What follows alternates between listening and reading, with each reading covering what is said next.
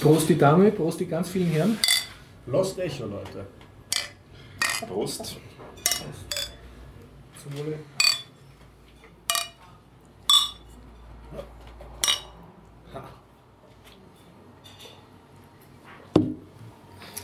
Und willkommen beim Biertaucher Podcast Nummer 250. heute mit. Horst. Ich bin der Horst, aber das war der Stefan. Horst. Anna. Horst Und Jens. und Gregor. Ja, Und Dennis. sehr gut. Und Voldemort. So schön, Was? dass du es dir vorgestellt hast. Können wir es noch einmal machen? Passt. Das haben wir noch nie gemacht. Das Ganze findet statt mit freundlicher Unterstützung von wukonic.com, der Online-Agent Dienstleister. äh, der Agentur für Online-Marketing aus Österreich von Jörg und vielen Dank an dieser Stelle, Stelle genauso ähm, wie an alle unsere Flatterer. Äh, wir haben derzeit keine. Ja, wir haben schon wir zwei- Flatterer aufzuflattern. Wir haben den. Ajuvo verloren. Das. Ja, Ja, das ganze flattert Flatter ist irgendwie unmodern geworden. Ja, Also- wobei es funktioniert noch, man kann noch flattern. Dafür funktioniert mein Flutter-Account jetzt nicht mehr. Aha, okay. Also Vielleicht liegt es an irgendwas knirscht da ganz gewaltig. Und wir nehmen auf, wie immer, beim Garib in der Zypresse, Westbahnstraße 35a, 1070 Wien. Wir trinken Ayran und Bier und Radler. Genau. Genau. Hauen wir rein mit unserem Teaser-Inhaltsverzeichnis. Ich dränge mich vor. Ich habe wieder tolle Talks vom Easter Hack zu empfehlen. Diesmal äh, bleibe ich auf der Netzpolitik und auf der Technikschiene. Ah, ich kann erzählen, dass ich in Vorarlberg war bei einer Lehrerschulung. Das ist gleichzeitig auch seine Ausrede, weshalb er letzte Woche nicht da war. Habe Entschuldigung mitgebracht. Ich war auf der Atzen, äh, Katzenausstellung. Yeah. Wow. okay. Ich bin noch nicht sicher, ob ich ranten werde oder höflich schweigen. Unangenehm unkoordiniert hin und her oszillieren. Erst renten, dann wieder sch- schweigen und dann wieder renten. Böse Schweigen im Überleg mal das noch. Ja. Böse Schweigen. Böses Schweigen. Ähm, ja, und ich habe gespielt ähm, Lost Echo, ein Point-and-Click-Adventure unter Android und vielleicht rede ich über einen der Filme, die ich gesehen habe. Es steht mir schon länger My Son, My Son, What Have You Done auf meiner Liste. Das würde ich vielleicht gern abarbeiten.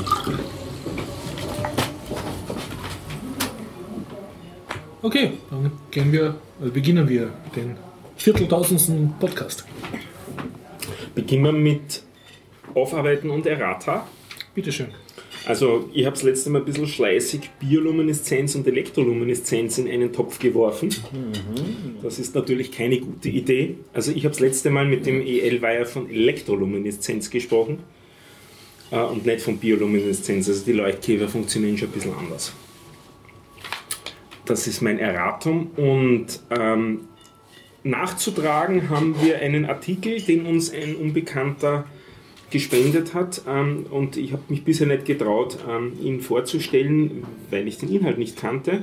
Und zwar die Überschrift darüber war, dass der Seymour Papert 88 geworden ist und Schande über mich, ich wusste nicht bis vorher, wo ich es recherchiert habe, wer er denn ist. Ihr kennt ihn? Sicher. Na dann. Der hat äh, praktisch den äh, Laptop-Computer, nicht den Laptop, den One-Laptop per Child-Computer in den 70er Jahren schon vorausgedacht. Jupp, der hat Also auch zum Beispiel Logo erfunden. Genau. Der hat auch mit dem Piaget an der Entwicklungspsychologie Ja. gearbeitet. Also das war einer der Wow. ähm, Vordenker der, der ähm, Erziehung, insbesondere was IT-Erziehung angeht, aber nicht nur. Ein sehr hübsches Paper dazu und den, ein kleines, ähm, einen kleinen TED-Talk werden wir auch verlinken, wo seine Arbeit so in einer Viertelstunde vorgestellt wird, was der so alles gemacht hat. Ich glaube, der heißt vom Titel her The, Event, äh, The Inventor of Everything, weil er eben so viele verschiedene Sachen äh, vorhergesagt oder ähm, geplant oder entwickelt hat. Es gibt auch ein sehr hübsches Scratch-Video, wo das Scratch-Team vom MIT äh, sozusagen ihm huldigt. Hm. Das ist auch ein MIT-Paper, da, was, ich, ähm, was wir äh, verlinkt haben. Ja, hat man das auch erledigt. Sonst zum Errata, äh, ich freue mich, dass ihr mich so oft letzte Woche erwähnt habt, obwohl ich gar nicht da war. Hat mir sehr gefallen beim Zuhören. Äh, naja. Wie bei den Simpsons, da gibt es ja auch diese Itchy und Scratchy und äh, der Hund. Und da meinte dann Huma, ja, ähm, jetzt brauchen wir eine spezielle Folge und er fehlt und äh, wenn- äh, nee, Ah, Quatsch, wenn ja, er genau. fehlt, dann muss in jeder Szene, wo er fehlt, dann gesagt, wo ist äh, Pucci? Genau, Gucci war das. Oh, Dieser moderne Hund mit dem Skateboard und der Baseballkappe. Und war in derselben Folge schon wieder weg. Genauso wie eine andere Person, der dann bei der Simpsons-Familie plötzlich eingezogen ist und am Ende der Folge schon wieder ausgezogen ist. Herrlich. Ich hätte noch einen Nachtrag zum letzten Mal. Wir haben uns da ja ein bisschen ausgetobt ähm, über Republik Kugelmugel und haben dann doch äh, den Vortrag gehört von Dennis über die Kompetenzkompetenz, Ach ja. woraufhin ich recherchiert habe, was das jetzt etymologisch ist, die Kompetenzkompetenz. Also es ist nicht ganz klar, ob es ein hypotaktisches Kompositum ist oder ein Determinativkompositum. Da streitet man sich drüber. Und es gibt relativ wenige so ähnliche Wörter im Deutschen. Ein paar lassen sich finden, wobei die sind auch schon ziemlich an den, an den Haaren herbeigezogen. Äh, zum Beispiel das Klein-Klein wäre so ein Wort. Oder das Bonbon. Dann vielleicht noch ein Bitte-Bitte. Und als Musikinstrument hätte ich noch das Tam-Tam. Aber dann ist ziemlich aus. Aber dieses Kompetenz, Kompetenz hat ja schon eine Bedeutung. Und zwar. Absolut. Haben all die Wörter hier. Achso, ja, dann würde ich jetzt gerne die Bedeutung von allen Wörtern ähm, hören. Und ich fange wenigstens dann persönlich an mit der Kompetenz, Kompetenz. Und zwar ist das die Kompetenz, die Kompetenz zu äh, verbreiten. Also das heißt, ich gebe jetzt, ich habe die Kompetenz zu sagen, wem ich die Kompetenz in einem bestimmten Gebiet gebe. Bist du sicher, das ist, kann man nicht mit Souveränität von einem Staat zusammenfassen? Und kann man das ewig weiter fortsetzen? Gibt es da noch eine Kompetenz, Kompetenz, Kompetenz? Weil irgendwer muss ja auch dem, der Kompetenz, Kompetenz besitzt, vielleicht jedem die Kompetenz verleihen. Äh, Geht, geht das nicht? Das fällt ja schon für mich und schon wieder auf die Frage hinaus. Entschuldigung, das äh, der Radler ist ziemlich gut gerade. äh, der hat mich gerade unterbrochen. Ähm, die Länder und die Städte haben ja selber ähm, auch eine bestimmte Kompetenz, aber sie haben nicht die Kompetenz. Kompetenz. Äh, redet ihr mal weiter, ich habe meinen Döner. Super überlegt. Also das war jetzt eindeutig die Betonung auf dem hypotaktischen Kompositum. Also auf der Zusammensetzung dieses äh, Wortes, das davor steht, was das dahinter dann näher beschreibt oder halt dazu eine Aussage macht.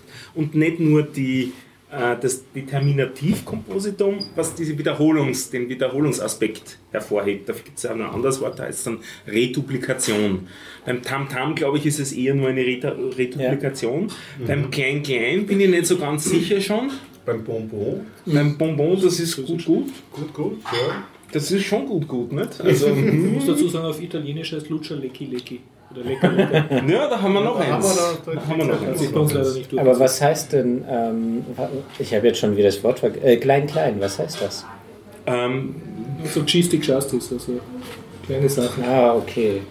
Oder eben nur klein, klein machen. wenn du dich Also im kleinen nur Klein klein- verlierst, im ja. Ja, das Kompetenz, Kompetenz fällt da nicht irgendwie für mich drunter.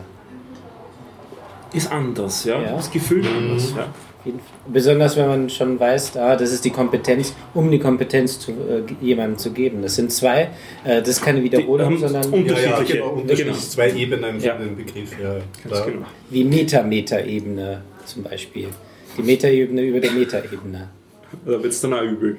Ja, das ist da, sind auch dann wieder wieder zwei Ebene, Ebenen. oder? Aber das ist wieder nur so eine Ebene wie die erste Ebene. Ja, eben, also genau. das ist wieder dann nur Wiederholung, würde ich sagen. Nee, das ist ja, ähm, wenn ich- nehmen wir jetzt Metaprogramming. wenn ich eine Library schreibe, um das Metaprogramming ähm, zu vereinfachen, hätten wir eine Meta-Meta-Programming-Eigenschaft. Aber mit jeder Programmiersprache, mit der du Metaprogramming machen kannst, kannst du auch Meta-Meta-Programming machen. Ja, das ist auch wahr. Ja.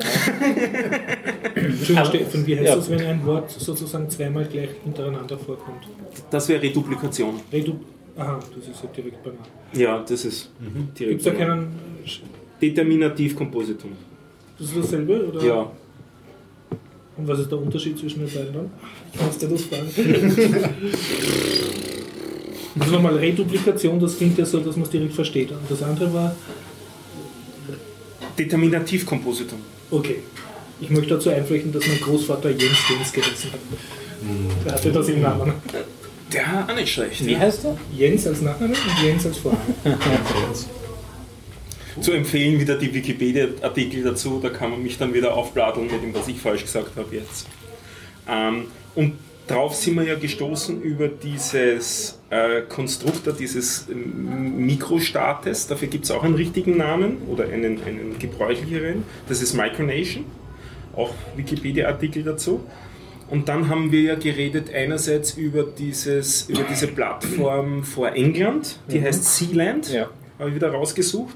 Und ich habe erzählt von der Insel in der Donau, die da zwischen Kroatien und Serbien ist. Die heißt, also die, die, der, diese Insel selber hat eigentlich keinen Namen, aber diese Republik, die da ausgerufen worden ist, die heißt Liberland.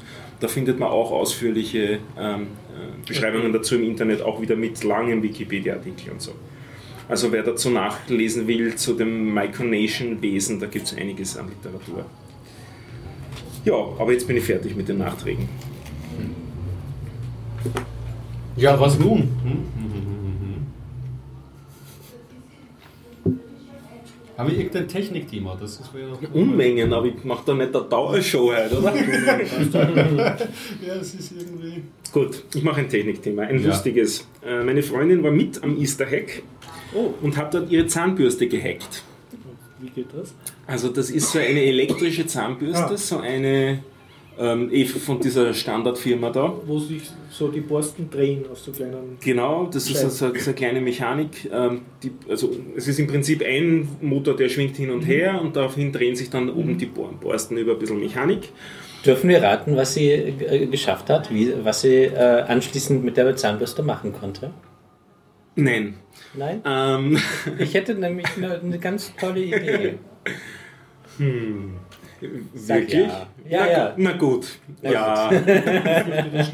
Ja, gut, okay. Ähm, ja, alle befürchten das Schlimmste und die äh, Antwort von mir ist ganz harmlos. Allerdings trotzdem berechtigt. Sie drehte sich dann in die andere Richtung. Nö. Also vibrierte in die andere Richtung. Nö. Nicht? Okay. Nö. Ah. Nö. Ähm, Im Prinzip ist das, was da drinnen äh, den Motor antreibt, ein konventioneller Akku. Und zwar an und für sich hätte die Firma, es ist also die Braun-Firma, weil ich verreiße jetzt da nicht ordentlich negativ, daher kann man es ruhig erwähnen, ähm, die hätte da eigentlich Platz vorgesehen für einen Standard AA-Akku, also das, was man so als Minion-Akku sonst bezeichnet, so die, die normale Größe für Walkman oder sowas. Nicht? Und ähm, so ein AA-Akku, wenn man sowas jetzt kauft und gescheiten, der kann so mm, haben 2400 Milliampere-Stunden oder so, dann ist das okay und dann wird man auch schon ziemlich lang Zähne putzen können damit. Aber der Stiel wäre dick von der Zahnbürste. Nein, überhaupt nicht. Das, der geht da rein. Das geht sich aus. Geht Da ist aus. wirklich die Aussparung für AA genau drinnen.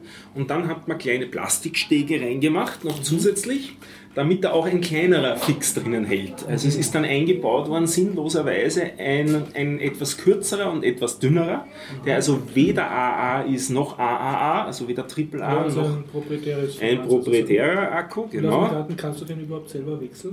Du kannst ihn selber wechseln, wenn du, wenn du das Ding aufkriegst, was du relativ ähm, gut noch machen kannst, wenn du das Ding längere Zeit unter Wasserdampf hältst oder unter aber das heißes ist Wasser. nicht, nicht vorgesehen. das ist das natürlich nicht vorgesehen, weil du sollst ihn nicht du kaufen. sollst ein neues Ding kaufen. Da ist immer diese geplante Obsoleszenz. Ganz genau, auf das will ich hinaus.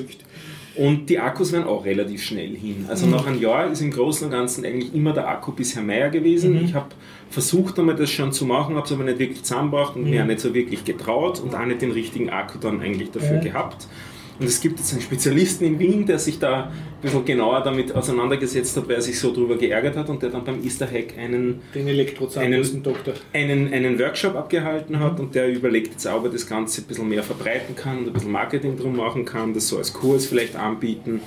Ähm, so in, in Richtung. Oder dass du deine Elektrozahnbürste nachhaltiger machst. Ganz genau. Standardakkus, das war eigentlich der. Das ist, das ist der Mhm, Hack cool, dran. ja, sehr, sehr es cool. sind nicht wirklich die ganz reinen Standardakkus, Mhm. weil du brauchst äh, welche mit Lötlaschen. Die kannst du aber auch bei einem äh, Elektronikhändler oder so ohne Probleme kaufen. Also nicht so die normalen Pole vorne Mhm. Ja. Knubbel und hinten die Fläche, sondern Mhm. es ist jeweils schon eine Lötlasche dran, damit du das dann wieder leichter woanders Mhm. dran löten kannst. Aber damit hast du dann einen, einen ganz normalen, von der Kapazität her normalen äh, Minion-Akku und den kannst du über das alte Ladegerät ohne Probleme aufladen. Hast wesentlich längere Betriebszeiten und der Akku an und für sich, wenn er von guter Qualität ist, hält er auch länger als der ursprünglich eingebaute Akku. Also, hallo Firma Braun, ihr könnt ruhig einen gescheiten Akku da reinbauen. Jetzt wissen wir nämlich, wie wir den selber auch reinkriegen. Wirklich ein Beispiel für geplant. ja, ja. Sozialisten. ja. Ich überlege gerade, ich glaube, ich habe auch eine braune Zahnbürste. Ja. Guter, guter Tipp. Falls der Akku mal schwach wird. Also bei der meinen lebt der Akku noch, obwohl die jetzt zwei Jahre, glaube ich, alt ist, aber gut zu wissen. Meine hat Handantrieb. eine Handvoll Lötstellen, die man halt aufmachen muss und ein bisschen so Plastik, das man rausfräsen muss, damit eben der normale Akku wieder reinpasst. Aber dann geht das ohne Probleme. Ja. Ich sehe schon, das wird eine One-Man-Show. das ist Ja, weiter, ist du alles so weiter. schweigsam. Gut, ähm, Easter Hack Talks vom Leira und vom McLemmon, die einigen in Wien äh, mittlerweile bekannt sind aus äh, CCC-Kreisen, aus MetaLab-Kreisen. Die haben dort zwei hübsche Vorträge gehalten. Einen über zeitgemäße Webserver-Konfiguration, ein Serviervorschlag, wie sie es genannt haben. Also ähm, wie schaut das aus mit HTTPS, mit den, mit den Cipher-Keys, mit den Zertifikaten, worum sollte man sich scheren, welche Header sollte man übermitteln, dass man kein Cross-Site-Scripting äh, ähm, hat und solche Geschichten. Das ist der eine Talk. Ähm, der zweite Talk von Ihnen, den ich empfehle, ist E-Mail, hässlich, aber es funktioniert wo sie über zwei Stunden ähm, das, äh, die die E-Mail-Konfiguration auf einem Standard Linux-Server erklären, was man am besten verwendet als SMTP-Server, als also Mail-Transfer-Agent, als Receiver-Agent, als äh, was nimmt man am besten für ähm, Spam Protection, all diese Geschichten da rund um um. Und dann haben Das sie heißt, wenn du deinen eigenen E-Mail-Server betreibst, genau. Wir haben ja da schon ein bisschen geredet über so Sachen wie DKIM und SPF. Sie gehen dann noch weiter, noch weitere Sachen, die in Zukunft äh, kommen werden, die relevant werden, beziehungsweise teilweise auch schon sind. Und ähm, einerseits, wie man das Ganze manuell konfiguriert, was eben einen 2-Stunden-Tag ergibt. Und dann ganz hübsch auch am Schluss eine Empfehlung von einem Softwarepaket, das werden wir sicher noch genauer anschauen, das heißt iRedMail. Das ist im Prinzip ein Meta Ja, ja, ja. Das ist ein Meta-Paket, das ähm, auf den Standard Debian oder Ubuntu-Paketen, es gibt auch ein paar andere Distributionen, aufbaut und im Großen und Ganzen nicht viel mehr macht das Konfigurieren von all diesen Paketen, sodass man eine vernünftige Grundkonfiguration hat, die über das hinausgeht, was man mit, den, mit der Standardkonfiguration vom Betriebssystem kriegt. Das ist eine recht nette Geschichte. Also das Ding heißt iRedMail und ist sicher ein Blick drauf wert, dass man sich das anschaut, wenn man Mail-Server selber betreibt. Beim, beim Webserver habe ich das äh, verpasst. Haben Sie da, äh, welche, welchen Webserver haben Sie da? Äh, Apache und Nginx sind im Prinzip die gleichen Sachen zu tun. Die, Konf- die Syntax schaut eine Spur anders aus, aber es sind genau die gleichen Schritte, die man tun muss, wenn man mit genau der gleichen Problematik zu tun hat. Und äh, weil die im Großen und Ganzen, was die Konfiguration angeht, nicht so unterschiedlich sind. Ja, also Nginx habe ich jetzt auch mal zwischenzeitlich ausprobiert und so. Ist ein bisschen, ja, zurzeit benutzen es viele, das habe ich bemerkt. Und es macht mehr mit, wenig, mit weniger Config-Files irgendwie rum. Aber ja, Ja. ich habe keine Meinung. Lighty haben sie ja nicht mehr. Ist das total Ist nicht vorgekommen. vollkommen, ja. ja. Das ist auch, ja. Weiß, das nicht, weiß noch nicht, was mit dem alles geht, da habe ich keine Erfahrung. Eben Apache und Nginx habe ich selber Erfahrung, mit beiden keine gröberen Probleme, beide funktionieren. Ähm, der, ich bin ja Ubuntu-Mensch, was Server angeht, da ist der Nginx insofern angenehmer, als er in der Standardvariante mehr Features reinkompiliert hat als der Apache. Also zum Beispiel kann der Apache in der Ubuntu äh, Standardauslieferung keine Websockets äh, upgraden weil das Modul einfach nicht reinkompiliert ist. Das heißt, man müsste sich das selber reinkompilieren und mit jedem Update wieder dazu kompilieren und das Ja. ist mir einfach zu mühselig. Darum bin ich in solchen Situationen dann umgeschwenkt auf den Engine X, der funktioniert dann genauso problemlos. Okay. Ich kann noch etwas zu allen drei Webservern sagen, weil Ja. ich nämlich alle drei sehr gut kenne eigentlich. Und davon den Apache noch am schlechtesten. ähm, der Apache Pro braucht wesentlich mehr Ressourcen, ähm, hat meistens die größeren Sicherheitslöcher und ähm, wenn dann noch ModPHP dazu kommt, dann kann man schon eigentlich ähm, den Server aufgeben, so ungefähr. Also was Sicherheit anbelangt. Ähm, deswegen bin ich schon vor zehn Jahren PHP-Vorliebe wird immer wieder zum Ausdruck Ja, ja. gebracht. Ja? aber Apache mag ich auch äh, ziemlich wenig, ähm, weil er, er ist inzwischen eigentlich veraltet. Er ist nur noch für Spezialanwendungen wirklich brauchbar und zwar dann, wenn man etwas hat, was mit den anderen nicht geht. Ansonsten würde ich den nicht mehr verwenden, weil Lighty und Nginx sind, was Geschwindigkeit anbelangt und was ähm, Komfort anbelangt, wesentlich besser. Ich glaube, es ist auch der Speicherverbrauch ein bisschen geringer bei den anderen beiden. wesentlich geringer und auch ähm, überhaupt die Performance von Nginx. Also ich rede jetzt nur noch von Nginx, weil der Lighty ist irgendwie im Hintertreffen. Ich finde beide ziemlich gut. Ähm, Lighty hat ein paar Vorteile, Nginx hat ein paar Vorteile gegenüber dem jeweils anderen. Ähm, tun sich nicht so sehr weh, aber es ist schon eine Tendenz dazu äh, sehen, dass Nginx in Zukunft besser unterstützt werden wird als Lighty. Und deswegen bin ich jetzt auch schon von Lighty weg zu Nginx. Und ähm, was die beiden halt wirklich besser können, ist schneller ausliefern. Äh, der Nginx hat das 10K-Problem sozusagen schon per se gelöst, weil ähm, von der Software her kann der 10.000 Verbindungen gleichzeitig problemlos handeln. Das ist überhaupt kein Problem. Der Apache würde, hängt sich in der Regel schon bei 200 Verbindungen auf, also nicht in dem Sinne aufhängen, dass er abstürzt, aber es, man sieht einen deutlichen Knick nach unten. Nginx ähm, gibt es höchstens Probleme, wenn der Linux-Kernel das nicht unterstützt mit 10.000 Verbindungen. Ähm, dann bricht er nämlich bei ca. 400 ein. Das heißt, da muss man den Linux-Kernel anpassen. Also ein paar Konfigurationen ändern. Ich werde das jetzt nicht länger ausbreiten. Aber äh, da ist der Apache dann wieder ein bisschen im Vorteil, äh, dass er, er kann zwar ähm, keine 10.000 wirklich performant handeln, aber er kann es. Nginx, da ist der Linux-Kernel die Beschränkung und nicht Nginx. Und ja, was die Konfiguration anbelangt, ich finde es ziemlich angenehm, wenn man für verschiedene ähm, Aspekte äh, unterschiedliche Konfigurationsdateien anlegt.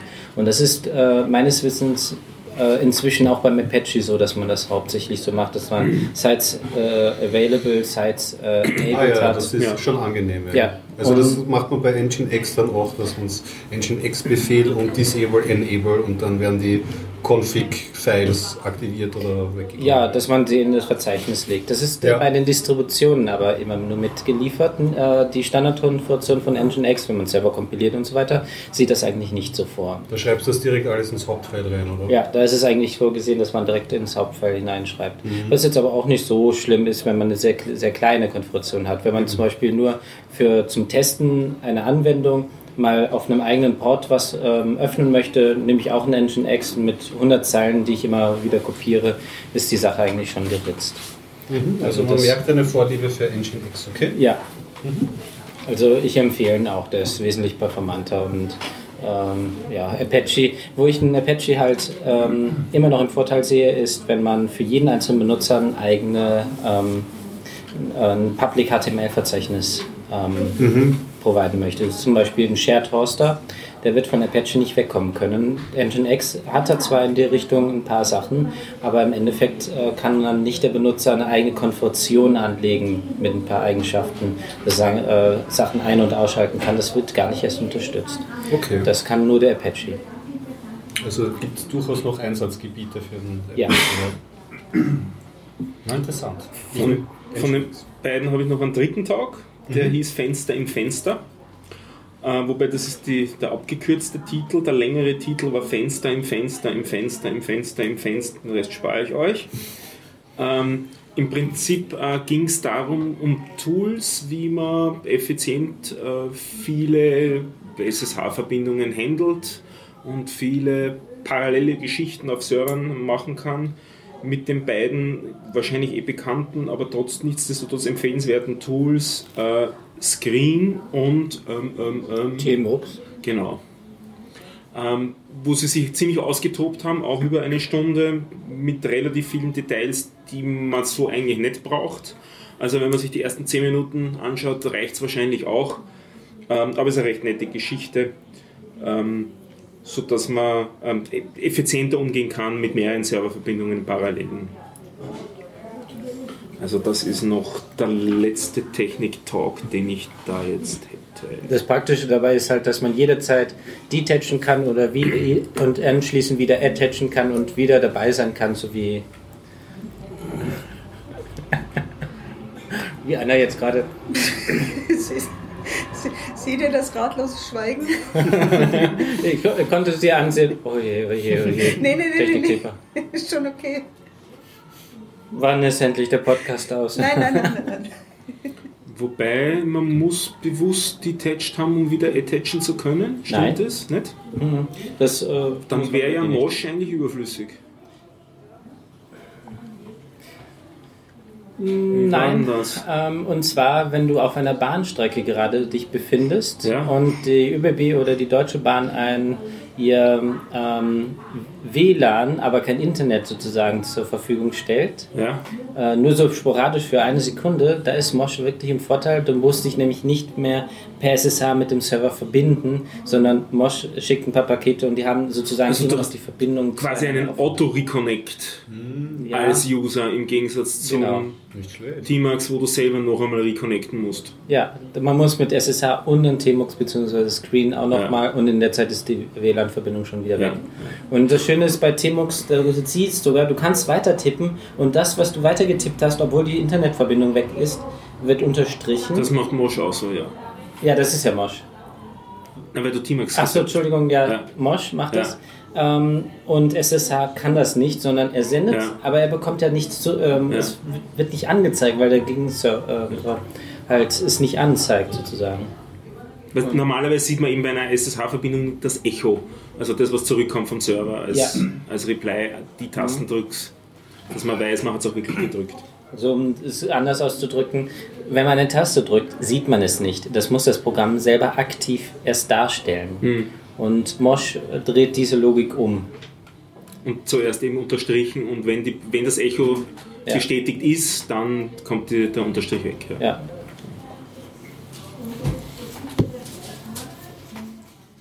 Na dann noch einen. Dieter Spar, Steuergeräte in Fahrzeugen. Das war ein recht interessanter Talk auch.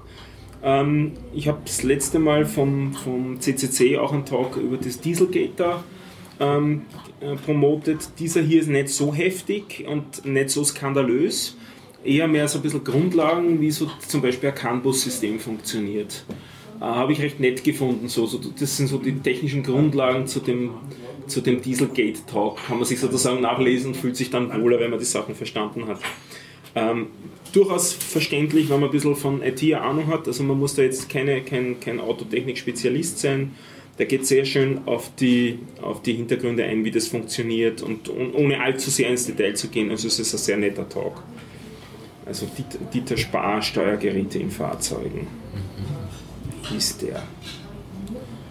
Und einen nicht mehr ganz so technischen, aber doch auch ein bisschen technischen, nachdem ja das Lockpicking ein, eine, ein Fable von vielen Hackern ist. Ähm, was ähnliches, das Smart Lock Hacking, da hat der Ray drüber einen Talk gehalten. Das ist so einer der äh, alten Kapazunder vom CCC, der macht immer das, das Hacker Jeopardy auch. Und ähm, Smart Locks sind Schlösser, die man, also im Prinzip Vorhängeschlösser, die man mit dem Handy auf und zu machen kann. Äh, Im Großen und Ganzen über Bluetooth, also das ist so die Standardtechnologie. Und da hat er halt sich ein paar hergenommen und hat das reverse ingeniert, was da so alles abgeht und an welcher Stelle man wo da rein kann. Und so die Hauptproblematik, die sich eigentlich stellt, ist interessanterweise, oder der Hauptangriffsvektor ist nicht die ähm, Verbindung zwischen dem ähm, Schloss selber und dem Handy. Da verwenden sie Bluetooth äh, richtig, äh, soweit es ausschaut, auch alles richtig verschlüsselt und so weiter. Der Haupthaken ist der, dass die Schlösser keine Echtzeituhr drinnen eingebaut haben. Warum ist das notwendig oder warum ist das relevant für das Ganze? Es ist eigentlich immer ein Feature von diesen Smart Locks, dass man jemandem anderen die Berechtigung übertragen kann, dass der jetzt auch oder die auch das Schloss aufmachen darf. Und das funktioniert man dann so, dass man das auf der App sagt, ja, das sowieso darf jetzt dann auch. Das wird dann an den Server von der Firma übertragen, die dieses Schloss verkauft hat. Von dem Server geht es dann wieder auf das Telefon von dem anderen, der jetzt das Schloss aufmachen darf. Da kann eine Zeitbeschränkung auch drinnen sein. Und dann weiß es das Handy von demjenigen, wie lang dieses Schloss geöffnet werden darf. Und mit diesem Schlüssel ähm, schaut dann die Applikation nach, ähm, eben nur selber die Applikation, darf ich jetzt aufmachen oder nicht aufmachen. Und wenn sie aufmachen darf, dann sendet sie an das Schloss den Befehl, ja, mach jetzt auf. Also wenn man in der Applikation diese Zeit herumkonfiguriert oder mit der Systemzeit herumspielen würde oder sowas, wird man eine einmalige Berechtigung, so ein Smart Lock öffnen zu dürfen, sich beliebig lang ausdehnen können. Du musst aber trotzdem diese Berechtigung einmal kriegen. Wenn du, ja, du musst sie einmal kriegen. Ähm, du kannst im Prinzip auch die Berechtigung revoken und das, dann, das wird dann auch dem Schloss mitgeteilt, dass derjenige das, also dass dieser andere, sowohl als auch. Mhm. Also es wird dann auch dem, du kannst sozusagen das Schloss resetieren und auf die Art und Weise jemanden anderen das auch endgültig mhm. entziehen, aber du müsstest halt jedes Mal dran denken, wenn alle deine offenen Berechtigungen für andere Leute frei sind, dass du dann wieder dein Schloss resettest. Mhm. Was natürlich auch nicht wirklich praktikabel ist, aber es läuft immer darauf äh, hinaus oder ähm, auf die, äh, rundherum, dass die Sachen eben keine Echtzeituhr haben. Mhm. Und damit äh, ist es nicht anders regelbar, wenn man dieses Feature haben will, dass zu einem gewissen Zeitpunkt ein Schloss geöffnet werden können soll oder nicht, dann bleibt es immer an der, an der App hängen. Und das ist dann schon mhm. lustig, wenn man sich so das ein bisschen genauer anschaut, wie einfach wieder die Übertragungen sind zwischen den Sachen. Also das ist relativ einfach dann rausfindbar.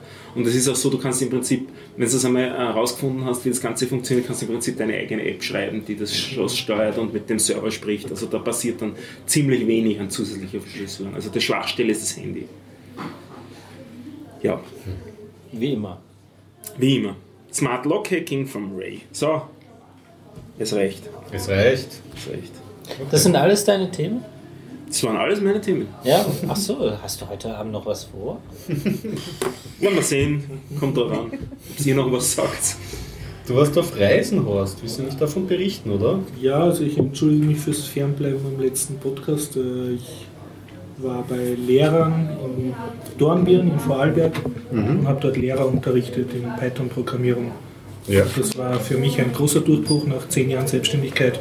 Hat jetzt erstmals die Republik Österreich mich offiziell dafür bezahlt, dass ich Lehrern erkläre, wo es lang geht. Das war für mich als Nichtlehrer jetzt. Das ist schon mal ein positiver Einstieg. Da habe ich ja von Veranstaltungen schon anderes berichtet. Ja, nein, nein, das war ein sehr nettes Seminar. Das war übrigens in derselben FH, wo die Linux-Tage Dornbirn noch stattfinden. Mhm und äh, nette Leute. Und was ich äh, erzählen kann, weil das für mich irgendwie relativ beeindruckend war, ist, äh, dass ich normalerweise unterrichte ich Kinder oder Jugendliche oder halt sonst irgendwie verspielte Typen. Also ich bin gewohnt, dass wenn, wenn die sich freuen und was cool finden, dass sie das äußern und weil ich länger als zwei Minuten rede, dass sie mir das zum Verstehen geben, dass ihnen das Fahrt ist oder mhm. dass sie dann so anfangen, so Fliegen, die nicht existieren, mit dem Blick zu verfolgen und so. Also ich bin darauf sehr interessiert, auf die Aufmerksamkeitsspanne. Und bei Lehrern war das halt total umgekehrt. Alles, was ich äh, gewohnt bin, war nicht und alles, was ich nicht gewohnt bin, war da. Also es fängt damit an, dass ich bei der Begrüßung halt dann so ein bisschen ins Quasseln komme, warum Python gut ist. Und dann habe ich so im Kopf schon gewusst, ui, ich rede jetzt schon länger als zwei Minuten, ich sollte jetzt irgendwas machen, weil jedes jeder unter 90-Jährige schaltet ab, also mhm. jeder unter 18-Jährige zumindest. Und na, die haben alle brav hergeschaut und das war dann so wie so ein Pfarrer, der predigt und es kommt kein Widerspruch vom Kirchenvolk, dann kannst du noch weiter quasseln und so einfach immer so selber disziplinieren müssen. Du fühltest dich gehört. Ich fühlte mich gehört, das ist aber schon sehr unheimlich. Das andere ist, dass halt keinerlei Feedback jetzt gab. Also wenn ich jetzt einen Witz mache, verpufft das, wenn ich sage, und wie findet ihr das Schweigen? Ja. Was, was kurz nach dem Mittagessen? Nein, nein, nein, es war ein ganztägiges Seminar. Oh, ganzen und, Tag Horst? Ja, es war schon Mittagessen, Pause dazwischen, aber die waren die ganze Zeit so drauf. Und, und das andere ist, dass ich eigentlich gewohnt bin, dass ich irgendeinen Blödsinn erzählen kann und wenn jetzt eine Formel nicht stimmt oder an der Tafel, weil die Kinder eh meistens irgendwas anderes tun oder sich mit ihren Sachen beschäftigen, was sie jetzt gerade interessant finden und das nur sehr grob übereinstimmt mit dem, was ich versuche zu unterrichten. Und da war das so, dass ich dann halt irgendwie, also ich habe wir haben mit Raspberry Pis gearbeitet Schön. und haben aber nicht zusammengebracht, den Raspberry Pi am Beamer zu schließen. Also habe ich auf einem Windows Notepad Editor Python-Code geschrieben und dann ihn noch einmal geschrieben auf dem Raspberry Pi und auch am an ja und da gab es gewisse Also Diskrepanzen zwischen dem, was am Beamer stand und dem, was, was am Raspberry Pi gelaufen ist. Und die haben dann auch gesagt, nein, also da ist ein Fehler. Und, ja, also mit, mitdenkendes Publikum, ganz, ganz arg. Und, so. und ja, am Schluss hat es ihnen allen sehr gefallen. Der Vorsitzende war auch sehr begeistert, weil der hat gesagt, also ähm, das sind jetzt nicht so die Linux-Enthusiasten, das sind normale, äh, nicht Gymnasiallehrer, aber diverse Fachschulen und, und HTL, glaube ich, und so. Und vom Programmieren war es so, dass einige haben gar nie, also vorher überhaupt nie programmiert und andere waren schon ziemlich fit. Ja. Und so halt so. Aber äh, und gut angekommen ist Python Turtle Modul. Das hast du ja schon öfters Einsatz Habe ich schon gehabt, öfter, ja. habe ich gedacht, das wird für die nicht so besonders sein, aber na, das war eigentlich das, was ihnen am meisten getaugt hat dann. Das war das äh, Turtle, wo man schnell Grafik zusammenbringt? Ja, also in Python hast du das Turtle-Modul mitgeliefert. Das ist eine äh, TK-Inter-Grafik, also die macht nicht so viel her, aber das tut. Tut. Und wir haben dann so ein kleines, so einen schiefen Wurf, haben sie mir dann schön den Cosinus und Sinus und so die Formeln, das war auch super, weil Mathematiklehrer da waren, habe ich überhaupt nichts denken müssen. ja, das geht so und so und haben auch selber mitgedacht, ja, da könnte man jetzt einen Seitenwind einbauen und so. Ja, war, sehr angenehm zum Unterrichten. Fliegt ein Ja, Bildschirm klingt weiter rein. Ja. Und sonst war halt vor Alberg, also, also mein Vater hat eine Zeit lang in der Schweiz gearbeitet und der hat mir dann gesagt, ja, die denken erst lang nach und sind nicht so sofort begeistert. Es dürfte halt auch ein Mentalitätsunterschied zwischen Ost und West. Temperament. Ja, ist ja, also, Für Bands das österreichische um, um das jetzt Publikum böse zu sein, es war für mich relativ schmähfrei, aber dafür sehr angenehmes Publikum, weil es halt mitarbeitet. Also ganz, ganz anders, als ich das sonst gewohnt bin. Es ist nur blödeln und, und sehr wenig weiterbringen. Cool. Ja. Und ich kann berichten, dass es, äh, wenn man in Vorarlberg unterrichtet, es gibt einen Zug, der um 18.30 Uhr von Feldkirch nach Wien fährt und kommt kurz nach Mitternacht in Wien an. Den habe ich verpasst, aber jetzt weiß ich, dass es gebe ihn im Konjunktiv. Ja, es gäbe ihn. Ja. Hast Käsknöpfle gegessen? Nein, aber ich war, das habe ich beim Linux-Tag Dornbirn gemacht. Da wurden Sehr wir gut. eingeladen. Mit Reiskäse. Mmh, Reiskäse und Bergkäse, eine Mischung davon. Wunderbar. Es waren Geröstete das weiß Zwiebel ich noch. drüber. Ja, geröstete Zwiebeln. Ja, ja. Sehr gut. Sehr gut. Aber ich kann erzählen, es gibt eine Stadt namens Feldkirch. Das Mhm. hatte ich gar nicht richtig gewusst, dass die gibt. Und die, die ist äh, sehr hübsch. Ist zwar nicht die größte von Vorarlberg, aber hat eine sehr hübsche Altstadt mit so Lokalen und hat sogar ein Kino, bitte. Mhm. Und ja, also zum Fortgehen. Also es war ein bisschen eine Idee zu kalt, zum wirklich, dass die Leute drau viel draußen sitzen, aber ich stelle mir vor, dass das im Sommer recht, recht hübsch ist. Ja. Und so ähm, mittelalterliche Befestigungsmauer noch und Türme. Und sehr, also man kommt sich vor wie so ein kleines Stück Mittelalter mit, mit eingebauter großer Fußgängerzone. Und Okay, viel also. Lokalen. Recht, recht nett, ja. So viel dazu. Ähm, ja, also wie gesagt, Python Turtle Modul. Das heißt, du steigst jetzt voll in die Erwachsenenbildung ein. Naja, ich würde gerne, aber also ich, äh, ich würde mich natürlich freuen, wenn ich noch einmal so ein Lehrerfortbildungsseminar kriege. Und es war einfach extrem. Also für meine Verhältnisse war das absolut das Gegenteil von dem, wie, wie sonst mein Publikum ist. Ne? Also ich glaube, man, man wird ein bisschen gespoilt, wenn man jetzt nur Lehrer unterrichten würde. Wenn die alle so, so drauf sind. Du meinst, das würde dich dann für die anderen äh, Lehr Ja, die- Publikums, äh, verderben. Ja, also du kannst daraus von, von, wie soll ich sagen, von minderjährigen Schülern nicht erwarten, den Level an Aufmerksamkeit. Und die haben zum Beispiel, ohne dass ich irgendwas sagen musste, es war wäre mir eigentlich auch wurscht, aber jeder von denen hat von selbst mitgeschrieben. Also welcher Lehrer hat das, dass, dass, äh, dass dass du sagst irgendwas und die tun von selber Ja, intelligent das ist mitschreiben und gleichzeitig, es ist einfach unrealistisch. Ne? Aber das war da, also für mich war das sehr, sehr seltsam. Schön. Wieso, Aber haben, gut seltsam. Ja, gut seltsam, ja. wieso haben die diese Fortbildung gemacht? Müssen die regelmäßig Die müssen, die werden gepeitscht. So. Nein, Jetzt jetzt um Jens in die Fortbildung. Genau, ich, ich, ich, Horst also ich weiß es ja zum Beispiel bei, Anna hat die Arschkarten gesagt, du gehst zum Jens aufs Seminar, wir haben ein Kind aber ins Wirtshaus. bei mir ist es gerade eingefallen, weil es ist äh, Ärzte zum Beispiel in Deutschland, die Ja. müssen auf Fortbildungen gehen und die müssen bestimmte Punkte an oder Mengen Okay. Fortbildungen irgendwie abhaken und werden da gezwungen und haben oft keine Lust und das klingt aber das, was du erzählst jetzt bei den Lehrern, das klingt nicht so, als wären die gezwungen worden, sondern als wären die wurden nicht gezwungen, aber wir haben dann einen Ex-Lehrer sitzen, der Stefan korrigiert mich jetzt hoffentlich, weil wir kommen jetzt zum Teil der Sendung, Horst redet über Sachen, von denen er nicht, keine Ahnung hat. Äh, Meiner Meinung nach geht das so, dass Lehrer sehr wohl eine Fortbildungsverpflichtung haben und, und die wird dann aber kanalisiert in, in so Töpferkurse oder sonstige Sachen, die in der Toskana angeboten werden. Und äh, nur sehr wenige machen das Ich glaube, du verwechselst paar Sachen. machen das, nehmen das wirklich sehr ernst. Aber diese Fortbildung, die ich jetzt angeboten habe, war an einem Schultag. Man konnte sich darauf anmelden. Sie ist nur zustande gekommen, weil sich die Mindestanzahl an zwölf Teilnehmern angemeldet hat. Und ähm, ich habe nachgefragt, es gibt aber keine Sanktion, wenn man nicht hingeht. Man muss dann nur eine Krankmeldung halt bringen. Also der, da wird jetzt nicht irgendwie von der Republik der Lehrer belangt und sagt, du warst nicht am Seminar. Also ja, das, man kann sich einfach so anmelden. Und ich glaube, es ist eher, ja, ähm, einige Lehrer hätten gerne ein noch spezielleres Seminar gehabt über Datenbanken und die haben dann gesagt, es kommt halt leider nicht zustande und weil, weil es zu wenig Interessenten gibt, speziell auf Bundeslandebene. Das müsste man dann auf, Bunde, also auf Republikebene machen. Wer hat das organisiert? Das war äh, die, dass ich es jetzt richtig sage, äh, die PH Vorarlberg, glaube ich. Also die Lehrerausbildung Vorarlberg. Landesschuldirektion und Landesschulrat. Das ist schon. Ja. Das heißt, Das beide, war eine Lehrer, Vorarlberger Sache. das heißt, beide Lehrer waren zufrieden. Nein, nein, äh, wir, es waren äh, acht, neun, neun Personen waren Achso, da. zwei, schon so zwei waren. Ach, jetzt kam der Witz nicht so richtig durch. Nein, nein. Also Entschuldigung, mit mir waren zehn Personen da. Okay, wurscht. Nein, Der Witz ging einfach nur in die Hose. Und, ja, und, und äh, gut war das große Interesse an Raspberry Pis. Also das hat der Vorsitzende nicht gewusst, ob die wirklich sich die Lehrer dafür interessieren, weil es war nicht ausgeschrieben als Raspberry Pi Seminar und auch nicht als Linux Seminar. Und äh, die haben aber dann wirklich alle Raspberry Pis, also der hat so eine riesen Schach, ähm, Tasche mitgehabt, voller Raspberry Pis. Und die haben dann alle die genommen und ausgepackt und angesteckt super. in dem EDV-Raum. Und wir haben dann praktisch das, das Windows umgangen, was in dem EDV-Raum war. Und ich glaube, dass äh, für österreichische Verhältnisse Gute war, dass sozusagen jeder von den Lehrern jetzt weiß, wie man mit sudo apt-get was installiert auf einem Raspberry. Schön. Was ja, So wenn, wir, wenn wir geschrieben hätten, äh, Raspberry, also äh, Linux-Kommandozeilen-Seminar wäre wahrscheinlich nicht die erforderliche Mindestteilnehmerzahl zusammengekommen.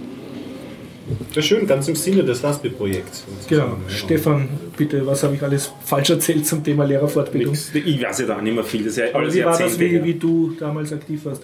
Hattest Ähm, du eine Fortbildungsverpflichtung in deiner... Soweit ich mich erinnere, nein. Und das war Aber du alles warst auch wesentlich- Gymnasiallehrer. Ja, und das war auch ist- alles wesentlich informeller bei uns, schon deswegen, weil ich ja auch dann die meiste Zeit dort der Kustos war, also Wandermobil hat Sachen gehalten. Und das war auch oft auch einmal schnell zwischen Tür und Angel nach einer Viertelstunde, wo jemanden auf was schulen und so weiter. Also Nein, es nein, aber hattest du einmal das Vergnügen, dass du wirklich in ein, ein super Hoteldorf oder so Nein. oder irgendwohin den Gab's ganzen nix. Tag auf gab es Fortbildung? auch, gab's auch kein Angebot in die Richtung. Gab's nichts. von uns, ne? Also was, was ich so gehört habe, ist, dass die Angebote sehr wohl da sind, aber dass sie halt von den Lehrern nicht angenommen werden, dass das immer schwierig ist, dass so ein Seminar überhaupt stattfindet. Ähm, ich könnte jetzt ein, eine, eine, eine Confession machen, wie heißt das auf Deutsch? Ein, ein Zugeständnis? Nein, ein, ein, Beichte, wer- Eine Beichte, genau. Beichte. Ich habe ich hab heute, ich kann nicht mehr Deutsch, ich mache es für Englisch. Ich habe heute tatsächlich auf einer Raspberry Pi Python-Software kompiliert. Das ist echt, also es ist echt Aber Stefan. Äh, ich habe auf mich einem jetzt von diesen ganz starken Dreiern jetzt? auf einen von den Dreiern jetzt, ja, ich habe mich jetzt reingetigert ein bisschen in das Borg Backup. Kennt ihr das? Das ist eine ganz lustige Geschichte. Äh, basiert auf einem anderen, dessen Namen ich jetzt vergessen habe, ist dann aufgrund von mangelndem Voranschreiten von einem Stuttgarter geforkt worden und wird jetzt unter äh, Borg Backup weiter betrieben. Wie, wie gesagt, in Python ähm, geschrieben, braucht, braucht mindestens Python 3, deswegen auch diese, dieser Komp Kompilationsschritt, der dann notwendig war. Ähm, und das Lustige daran ist, einerseits, es ist prinzipiell verschlüsselt. Also das, was abgelegt wird, ist verschlüsselt. Und es ist automatisch dedupliziert. Das heißt also, ja, das heißt also doppelte Datenblöcke werden nicht doppelt auf der Festplatte Ah. angelegt. Auf Sehr die Art und. Mhm, Weise spart man sich Platz. Ähm, es ist nicht inkrementell, sondern man macht eigentlich immer ein Vollbackup. Allerdings in Wirklichkeit ist es schon inkrementell, weil er schaut immer nach, welche Blöcke es denn noch gibt. Also es ist nicht auf File-Level inkrementell oder auf, auf beim Backup spricht man, wie sagt man, Backup-Set, glaube ich. Es ist nicht ein Set, ein, ein Standard-Set und dann sieben Add-on-Sets, die man dann vielleicht nachfahren muss, sondern es ist jedes äh, Backup, das man fährt, für sich vollständig und, und äh, ausreichend.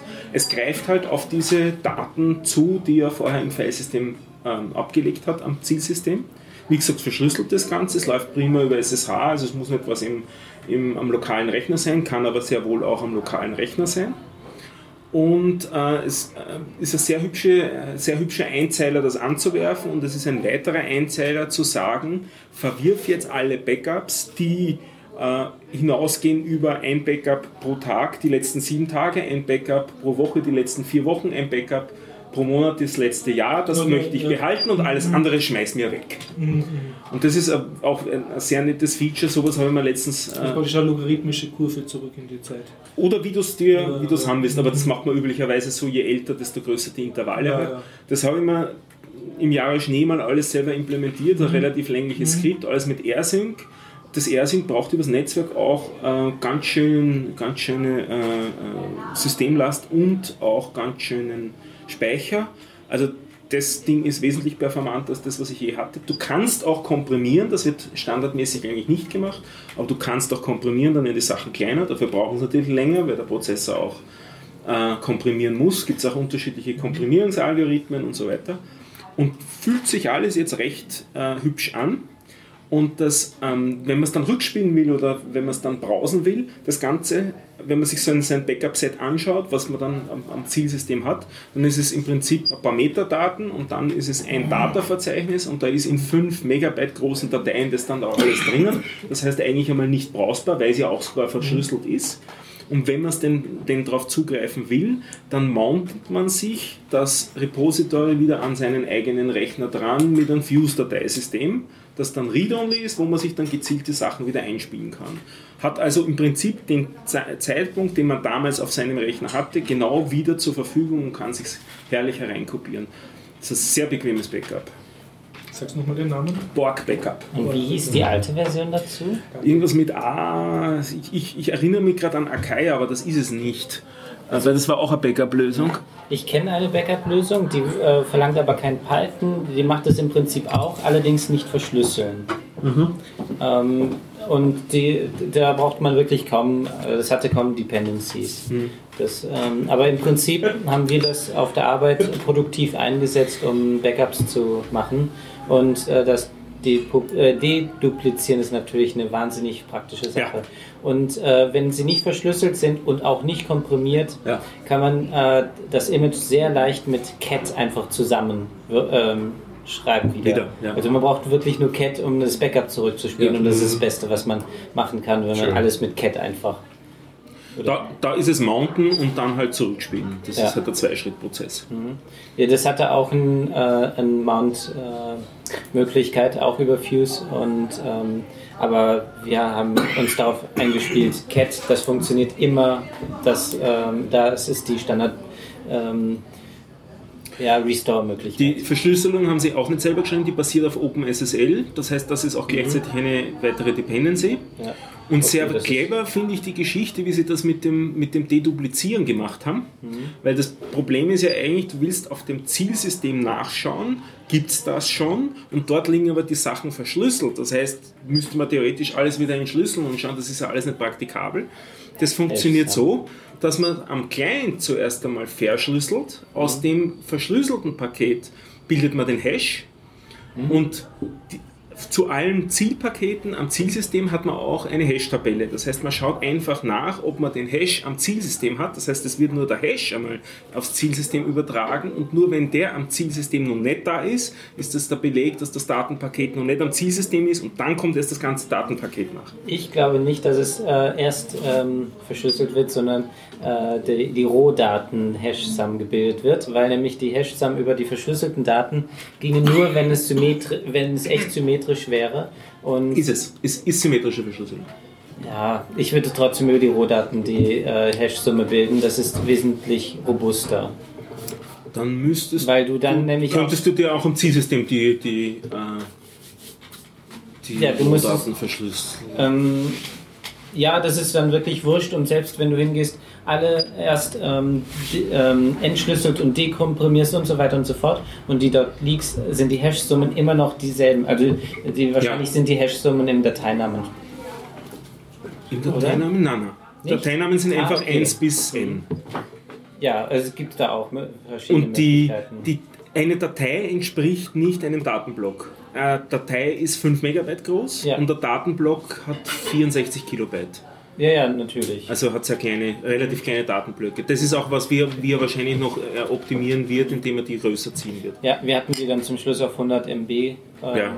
damit das, Dann ist es halt größer. Dann, Ja. dann hast du halt größere äh, das hat Objekte. gereicht. Wir wussten, dass die da nicht so oft geändert werden Ja. und wir hatten genug Speicherplatz. Das war uns wurscht. Sorry, ich bin ein bisschen äh, outgezoomt. Äh, du hast jetzt ein anderes Backup-Programm Was, besprochen? ja, wahrscheinlich. Also Okay. äh, Ja. es verlangt Das nämlich kein. Python Ja. und kann dafür keine Sag- Sagst du mal den Verschlüsselung. Namen von deinem? Ich weiß es jetzt gerade nicht. Ich muss selber nochmal nachschauen.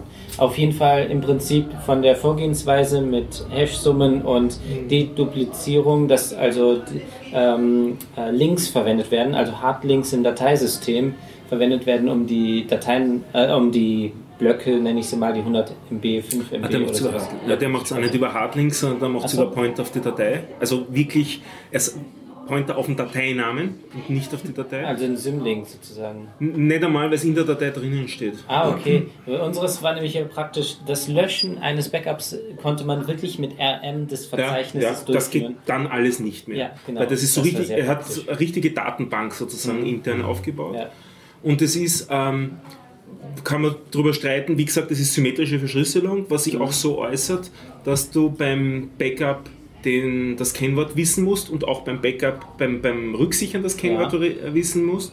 Hat aber auf der anderen Seite den Vorteil, dass du am Zielsystem weder am Public noch am Private Key liegen hast, sondern einfach gar keinen Key. Der Key ist, den musst du einfach wissen. Und wenn du den Key nicht weißt, dann ist das Backup einfach verloren. Es gibt keine Möglichkeit, das Backup wiederherzustellen, wenn man den Key selber nicht weiß. Ja. Auf der anderen Seite, was wieder, äh, hat er, gibt's auch, also ich, ich verweise auch auf einen relativ langen Talk, den er dazu hält, äh, ist eine äh, sehr hübsche Geschichte, wie er erklärt die Problematik, wenn du den Server ownst, ownst du damit auch sämtliche Backups, die von diesem Server geschrieben worden sind. Das Ja. kann man als Sicherheitslücke ansehen.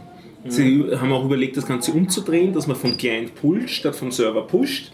Hat er gesagt, dann hat man im Prinzip die andere Variante, wenn man den Client ownt, dann ownt man damit auch alle Dateien, die am Server liegen. Auch nicht viel besser. Sie wüssten gern eine bessere Variante, sie denken gerade drüber nach, sie wissen keine zurzeit. Also, Naja, Smartcards. Das, das löst natürlich alles. ja. Allerdings ähm, hilft das auch nur begrenzt weiter, weil ähm, wenn man die Smartcard sozusagen fernsteuern kann, kann man denen sagen, verschlüssel und oder beziehungsweise Ja. entschlüssele. Man kann nur nicht den Schlüssel kopieren, der darauf gespeichert ist. So viel zum Thema Backup. Borg Backup. Okay. Also wenn noch keine stabile Backup-Lösung hat. Ja, von ja, denn, anderen, äh, denn ich auf jeden ja? Fall, ja. Bis Freitag circa, dann machen wir schon uns. Und auch super Dokumentation. Und die Dokumentation ist geschrieben in readthedocs.org. Kennt ihr Das das? ist hübsch, ja. Ist auch Python-Zeug. ja. Und da sind bemerkenswert viele. Python-Sachen sind Ja. da drinnen derzeit. Aha, was ist das? Eine Plattform? Rite oder? Docs, nein, das ist eine, wie soll man Schon eine auch. Open Source Software, aber auch eine, ein Service. Und, ne? und auch ein Service, wo du es hosten lassen Es geht darum, wenn Also, du ja. ein, für dein Projekt eine Doku schreiben willst, dann äh, kannst du natürlich Sphinx nehmen oder etwas anderes oder eben Rite Docs, was dann ein einheitliches Layout äh, produziert. Ich glaube, es basiert eher auf Sphinx. Ist eh Sphinx, Ja. aber es schaut Und glaub, das aber die Web-Oberfläche ist zum, zumindest leichter zum Schreiben als sehr Film. manierlich, sehr hübsches, wenn wir ja letztens gelästert haben, auch wie schön jetzt was im Web layoutiert ist oder nicht. Sehr schön lesbar, also sehr flüssig lesbar, gutes Syntax-Highlighting, auch. Da gibt es ja dann immer wieder so, dass wenn man im, in einen Fließtext braucht, man auch einzelne Wörter hin und wieder mal als Code. Trotzdem ist das dort alles schön lesbar und er scrollt auch nett mit, die, die auf der Seite hast du so eine Zusammenfassung, so ein Inhaltsverzeichnis über die Überschrift, das scrollt auch immer vernünftig mit, sodass man gerade immer angenehm ins nächste klicken kann, wo man hin will. Du hast so links Sehr- so einen Balken mit so wie Codefolding, aber für Inhaltsverzeichnis Ja, und rechts okay. eben deine Men oder Ja. Dokumentation. Und das- und und das ich glaube, er hat auch so Features, dass das Ganze dann als EPUB oder als PDF kriegst. Das habe ich nicht geschaut. Ich, ich wollte eben nur lernen Ja. und das hat sehr gut funktioniert damit. also vom Pelikan zum Beispiel ist die Doku auch auf Ja. Docs und Ja. von einigen anderen. Okay. Super. Das habe ich selber gewertet. Das heißt, die bringen dies, äh, die Dokumentation nicht mehr im Softwarepaket mit, sondern verweisen auf so eine Homepage. Ähm, sie ist im, du hast äh, relativ ausführliche Kommandozeilen-Dokumentation, aber im Vergleich würde ich die nicht lesen wollen zu dem, weil sie dort so schön formatiert ist. Nämlich auch, es ist auch besser strukturiert. Das, das habe ich, immer- habe ich auch interessant gefunden, denn ich habe eigentlich noch nie einen so vernünftigen Doku-Aufbau gesehen. Zuerst haben sie mal den Überblick. Wenn du in ein neues Projekt rein willst, willst du mal einen kurzen Überblick haben. Nicht jetzt urlang, kurz. Nicht so lang schwafeln wie ich gerade. So, als nächstes willst du dann haben die 5 Minuten Anleitung, wie man das verwenden würde, damit du ein Gefühl kriegst, würdest du das verwenden wollen auch, was du da gerade gelernt hast. Okay, dann bist du überzeugt, du willst das verwenden, dann ist das nächste, was du haben willst, Installation. Dann kriegst du Installation, dann hast du es installiert, dann fangst du an zum Konfigurieren und merkst, naja, aber eigentlich will ich ja das und das anders und das und das anders. Das heißt, jetzt brauchst du dann als nächstes die Details zu den Features und die auch in der Reihenfolge, wie es das, wie das verwendest. Also zuerst einmal musst du ein neues anlegen, dann musst du halt Backups schreiben, dann musst du halt äh, alte Backups löschen, dann musst du halt rücksichern und in der Reihenfolge ist das auch alles richtig aufgebaut. Also ich habe selten eine so vernünftig strukturierte Doku gesehen. Ich kann mich dem nur anschließen. Also ich habe das Pelikan-Blog-System eben auch über, da verbringe ich sehr viel Zeit in dem the Docs Ja. Doc für das Pelikan und ich nehme an, äh, man kann auch mit the Docs eine schlechte Doku schreiben. Wenn Das glaube ich auch, ja. anstrengt, Ja. aber ich habe wirklich gute gesehen Ja. und das unterstützt das Schreiben und, und vor allem das Lesbarmachen von guter Dokumentation. Und, und vor allem ist das ja so eine fixe Arbeit, wenn man so viel Doku Ja, schön schreibt ja. und die haben sich da echt hingesetzt und das gescheit geschrieben. Und du kannst, wie gesagt, das glaube ich auch ziemlich gut online über diesen Service verwenden. Absolut, absolut. Docs. Ich habe das komplett Du brauchst nichts installieren, machst alles online. Ja. Nice. Und schaut dann cool aus. Okay. Schau mal an. Das heißt, man- das ist wieder so ein zentrales Server, äh, Service wie Wikipedia oder sowas. Wenn das Ding ausfällt oder wenn das Ding pleite geht, ist alles weg. Dann halt auf der Kommandozeile. Ja, du kannst ja auch deinen eigenen Docs äh, hosten. Kannst ne? da, ja. Aber willst du das? Hast du deine eigene Wikipedia? Ähm, ich, also es ist ja nicht so, dass ich nicht schon früher an solche Sachen gedacht habe. Zum Beispiel alle, jegliche Dokumentation, die auf meinem Rechner war, habe ich über meinen Webserver, äh, Webserver äh, publiziert. Das heißt, Mhm.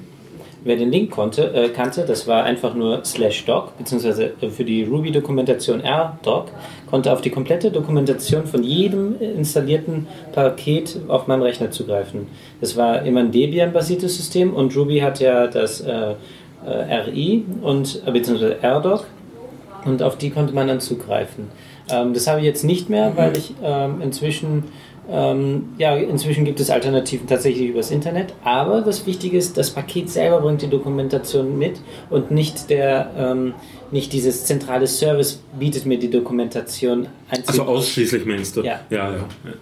Und das ist äh, für mich wichtig, dass ich auch bei ausgefallenem Internet die Dokumentation lesen kann. Hm.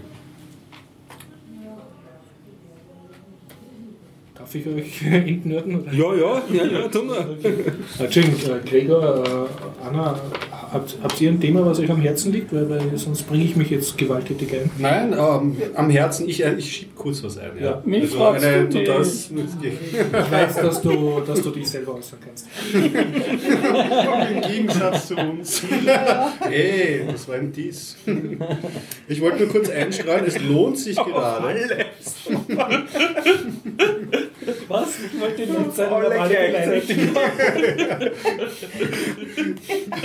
Gut, ich kann mich sehr gut jetzt einbringen. Was habe ich getan? Es gibt, ähm, es ist gerade zur Zeit recht lohnend, sich deutsche Filmpodcasts anzuhören, weil die sind untereinander ziemlich gut vernetzt und die haben immer so nette Aktionen und die letzte Aktion, die sie Die gestartet haben. cross-promoten sich? Oder? Mm, Ja, sie erwähnen diese Aktion und cross-promoten sich. Es es ist jetzt kein Systemik dahinter, Ja. aber sie erwähnen, also zum Beispiel bei der Cine Couch bin ich auch, haben sie mir auf einmal in einem Schlag fünf andere Filmpodcasts empfohlen und die habe ich auch alle abonniert und ich bin seitdem heillos überfordert. Aber Kommst du noch ins Kino? Oder? kaum. Ich war kein einziges Mal seit dem letzten Mal. Und ähm, naja, und die ähm, haben zurzeit irgendwie die Aktion O-Western. Ja? Ich hätte es ja Wostern herrlich. genannt, ja? aber sie haben gemeint, zu Ostern schauen sie sich alle Western. Western-Filme Ja, an und besprechen die. Ja? Und die kann ich jetzt, äh, ich kann die empfehlen, wenn man für ein bisschen Mhm. in dieses Genre aus verschiedenen ähm, Blick, äh, Blickwinkeln irgendwie was erfahren will. Zum Beispiel die Wiederaufführung, die sich viel mit DEFA-Filmen oder DEFA-Verbotsfilmen auseinandersetzt. Die haben einen deutschen Western zum Beispiel besprochen. Oder das Bahnhofskino, das hat irgendwie einen absurden Django-Film, glaube ich, besprochen, einen älteren. Das Bahnhofskino ist ein Podcast. Ist auch im Podcast, Ja, okay. genau. Ähm, was habe ich noch? Den Lichtspielcast. Da habe ich noch nicht so viel reingehört. Ich glaube, die haben auch einen Western besprochen. Das ist nicht uninteressant. Ich glaube, der Podcast hat ein, ein Österreicher oder ein Bayer mit. Ich bin mir noch nicht richtig äh, sicher. Ich muss, muss, mir, muss mir das noch Dings. Ich glaube, Second Unit hat, glaube ich, auch eins gebracht. Cinecard sowieso. Ja, einfach reinhören, wenn man auf Western aus verschiedenen Richtungen steht. Hat er anscheinend zurzeit wieder so ein bisschen ein Revival. Dann ähm, kann man da reinhören. Ja, einen weiteren habe ich aufgenommen auf Empfehlung von der Anna in den Bewegton. Den kann ich auch empfehlen. Habe ich erst drei Episoden gehört, aber ist wirklich angenehm. Also die Anna hat dir eine private Podcast-Empfehlung gemacht oder habe ich da was nicht Eine, ein? Filmpodcast. Ja, genau. Bewegton. Super.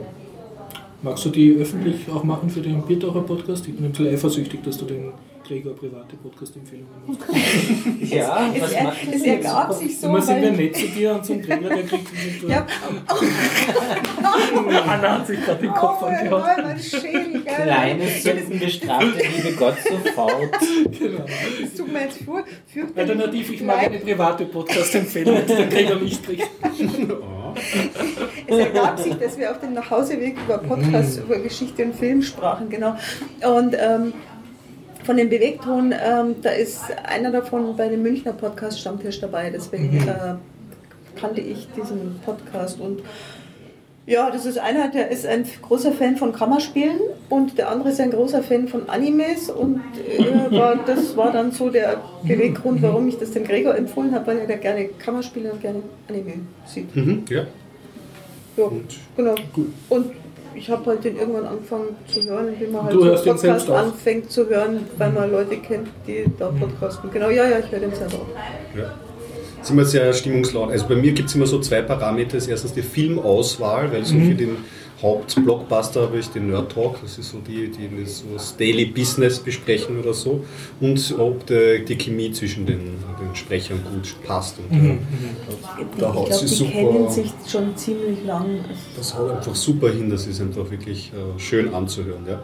Und wenn, ich, wenn wir schon über Western reden, einen ähm, hätte ich, würde ich so gerne anschauen, weil der ist so ein bisschen vorher oder ein bisschen nachher wie Hateful Eight rausgekommen. Und ich habe den Verdacht, ich habe mir so die Bilder angeschaut, da spielt nämlich auch der Kurt Russell, der bei Hateful Eight auch mitgespielt hat, auch in Bone Tomahawk mit. Und ich glaube, der musste sich gar nicht umziehen für diese, für diese Filme. Das schaut also, wie, also als würde er am Set von Hateful Eight stehen. Und ja, das geht auch so ein bisschen in Richtung Horrorfilm anscheinend. Und das wäre ein Film, der würde mich interessieren und werde ich mir demnächst anschauen. Nein. Ja, das war so mein Western-Einwurf. Ich komme sonst zurück zum Programmierunterrichten. Anna, magst du irgendwas sagen zum Thema Ja, die Podcast? Anna weiß immer noch nicht, ob sie rennen will oder Okay. nicht. Ich würde noch gern ein Te äh, Technikthema reinbringen. Bitte. Ja, ja. ähm, ich bin jetzt dazu gekommen und habe mir gedacht, ach, ich hab, äh, bin so oft bei meiner Freundin, ich stelle mir mal bei ihren Raspberry Pi auf mit einem Monitor und Tastatur.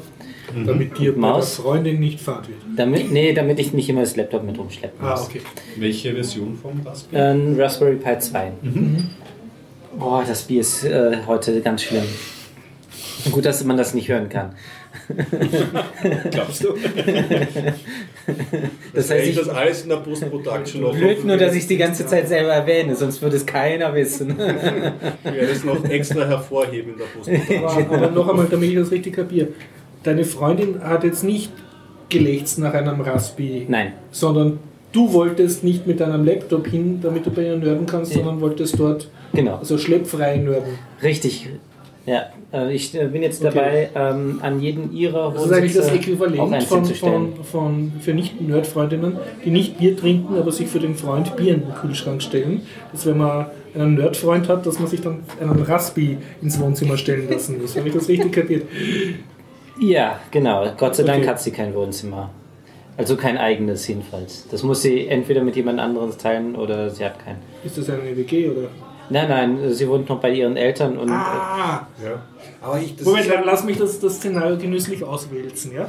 Sie wohnt bei ihren Eltern ja? und du gehst in das Wohnzimmer der Schwiegereltern ins B und baust dort dein Nerdklumpert auf, damit du nicht immer deinen Laptop herschleppen musst, wenn du das, die Wohnung der Eltern deiner Freundin besuchst. Ich, ich versetze mich jetzt gerade genussvoll in die, in, die, in die Position eines Eltern seiner Tochter, was ich über seinen Schwiegernerd denken würde. zwei Dinge dazu. Wobei, wobei das mit dem Verteilen von Raspis, das ist Ja. nicht so weit gehört. Ich kenne, ich kenne Leute, die verteilen so bei Freunden immer Raspis und hängen sie dort einen Router an. Und das Damit? ist natürlich praktisch, weil dann haben sie immer, also das Frage ist natürlich besprochen und der macht Ja, das natürlich ja. transparent und dass er ähm, immer ein verteiltes Netz von Hardware hat, wo er halt einen kleinen SSH-Zugang hat, wo er immer so. online hat. So Mhm. immer so einen kleinen Linux-Rechner hier und einen kleinen Linux-Rechner da, kann ja nicht schaden. Ich glaube, mein Grundproblem, aber ich, ich bin so lange asozial, dass ich es nicht mehr ganz nachvollziehen kann. Äh, geht man nicht zu anderen Leuten, um sich mit denen zu beschäftigen, anstatt mit ihrer Hardware? Also, Das eine gibt es das andere, weißt du? okay. Das eine- eine schüttelt den Kopf. Nein, okay. Das eine schließt das andere nicht aus. Also ich möchte nicht gezahlt werden, wenn ich mich mit Hardware anderer Leuten beschäftige. Also, also me- meine Mitmenschen sehen das mitunter anders aus, deswegen schüttle ich jetzt so den Kopf. Die sehen das anders. Ja, die sehen das teilweise anders. Die gehen in deine Wohnung, um sich mit deiner Hardware zu beschäftigen. Nicht nur Hardware, auch bringen Software. Ihre, bringen ihre eigene mit dann, weil meine vielleicht nicht genehm ist oder so. Also komme ich noch der Zeit, aus der Zeit als Einzige, wo man sich analog getroffen hat und, und dann ohne kleine Wie äh, gesagt, Kommunikationsdevices du, du geredet. das immer als, als Konflikt zu, ja? Ja. aber Hardware bringt die Leute zusammen. Weißt du? weißt du, du bringst mit, du redest drüber, Ja, du tauschst dich schon auch aus so, und man so. gemeinsam Und dann man zu macht das Reden dann auch analog. Also es geht dann schon von Ohr zu Mund und Mund zu Ohr. Also das, man So, redet so halt mit, dann mit wem chattest du? Weiß nicht, also Na, es ich, so also, ich kenne das aber schon auch, dass mich aus vers- zwei verschiedenen Zimmern über Messenger. Das, ja, das gibt's auch. Okay, Ja, okay. Das gibt's auch. Das gibt schon auch. Ja. Alle Varianten. alles ja, ja. Ich, ich fasse jetzt nochmal zusammen für die, die jetzt schon ausgestiegen sind, was jetzt im Prinzip von den anderen gesagt worden ist. Dennis nicht von mir. Ich komme dazu gleich noch, was, was ich gesagt habe und was, was ich da eigentlich erzählen wollte. Erstmal fasse ich jetzt zusammen, was die anderen, nicht ich, gesagt haben. Also, ähm, sie haben gesagt, äh, das heißt jetzt, man bringt die Hardware ähm, mit äh, den anderen, damit man sich nicht mit der Hardware, mit der anderen beschäftigen muss. Mit denen an ihren Windows-Rechnern. Das, das habe ich jetzt nicht gehört von irgendjemandem. Ich habe nur von Hardware was gehört und mitbringen und beschäftigen. Und äh, Mund und Ohr, das ist auch noch hängen geblieben. Das ist, das klingt alles ziemlich pervers. Nur in deinem Gehirn, Dennis. Aber mach dir keine Der Sorgen. Dennis, äh, Er mögt dich trotzdem. sorry, können Sie mir den Witz erklären? Nein, Hardware.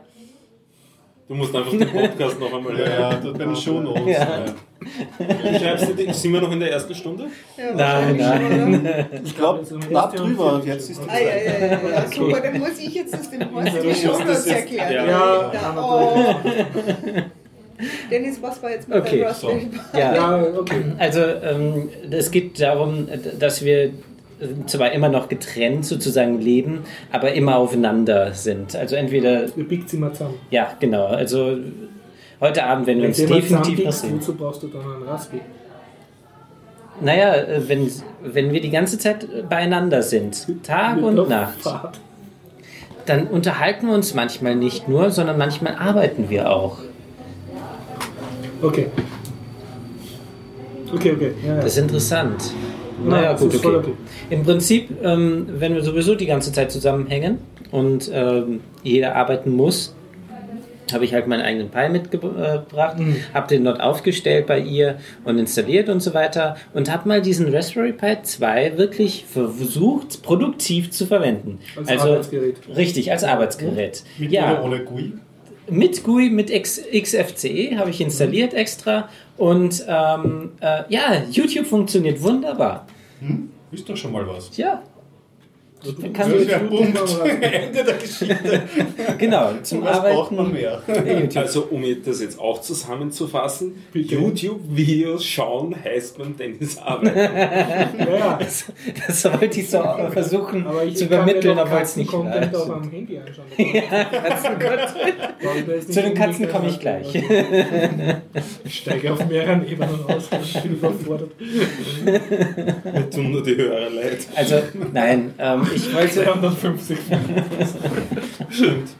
Also ja, äh, ich bin erstaunt, dass sogar im Firefox äh, YouTube funktioniert. Es ist zwar nicht da- das Beste, was ich erlebt habe, aber auf einem großen Monitor ist es angenehmer als auf einem Mobiltelefon. Mich hat das interessiert, ob ähm, Browsen und YouTube insbesondere funktionieren würde, weil YouTube schon eine Sache ist, ähm, wo man Raspberry Pi für einsetzen kann. Und ich habe es ja OpenELEC zu Hause auf meinem Raspberry Pi 2 auch ein Zweier, am Fernseher angeschlossen, damit ich den Fernseher benutzen kann äh, zum Videos schauen. Und äh, dort funktionierte YouTube ja wunderbar, das war auch klar, weil es extra dafür ist.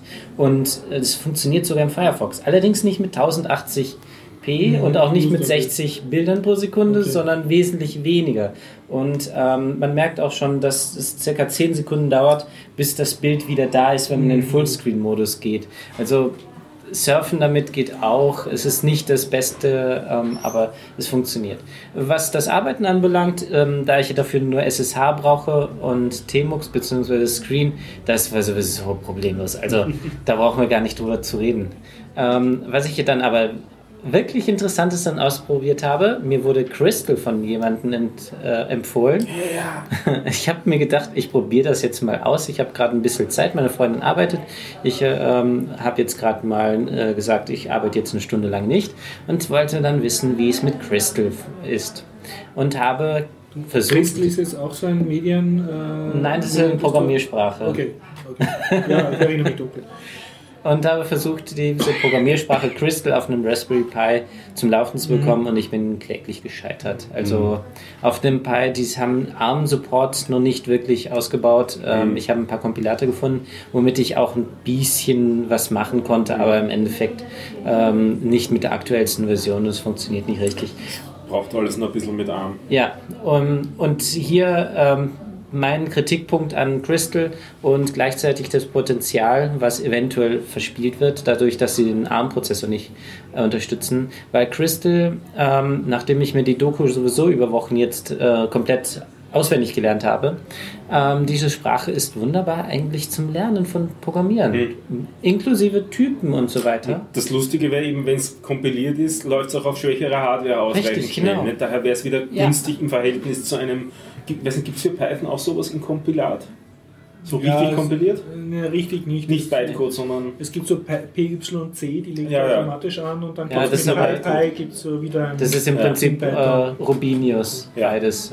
Ja. Ähnlich. Und Rubinius läuft auf dem Arm, das habe ich schon zum Laufen Mhm. bekommen. Ähm, aber Cry- Crystal ist halt, habe ich mir gedacht, hey, damit könnte ich ein paar Softwareprojekte vielleicht umsetzen, weil es dort auch schon Noch einiges nicht, ja. gibt.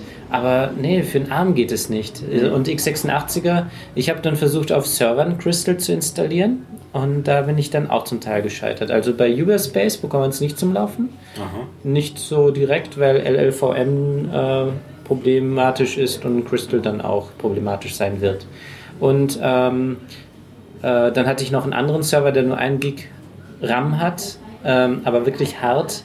Ähm, da konnte ich LLVM kompilieren komplett, aber das äh, anschließende Kompilat, also nicht, also wo die O-Dateien zusammengefügt werden, ich weiß gar nicht, was zum Schluss rauskommen soll, ob jetzt LLVM selbst oder ein SO, das konnte er nicht zusammenbilden, weil er dafür mehr als ein Gigabyte Speicher bräuchte. Also das ist. Also du hast Crystal nicht zum Laufen gebracht. Nein, leider nicht. Allerdings auf meinem Laptop, aber das war sowieso klar, dass das ginge. Den müsstest du dann wieder mitschleppen zur Frage. Eben genau, und das Okay, wollte ich mir sparen. Mhm. Aber ich komme ja jederzeit vom Internet aus auf mein Laptop, wenn es zu Hause steht und an ist. Also Okay. das ist Kannst auch du- möglich.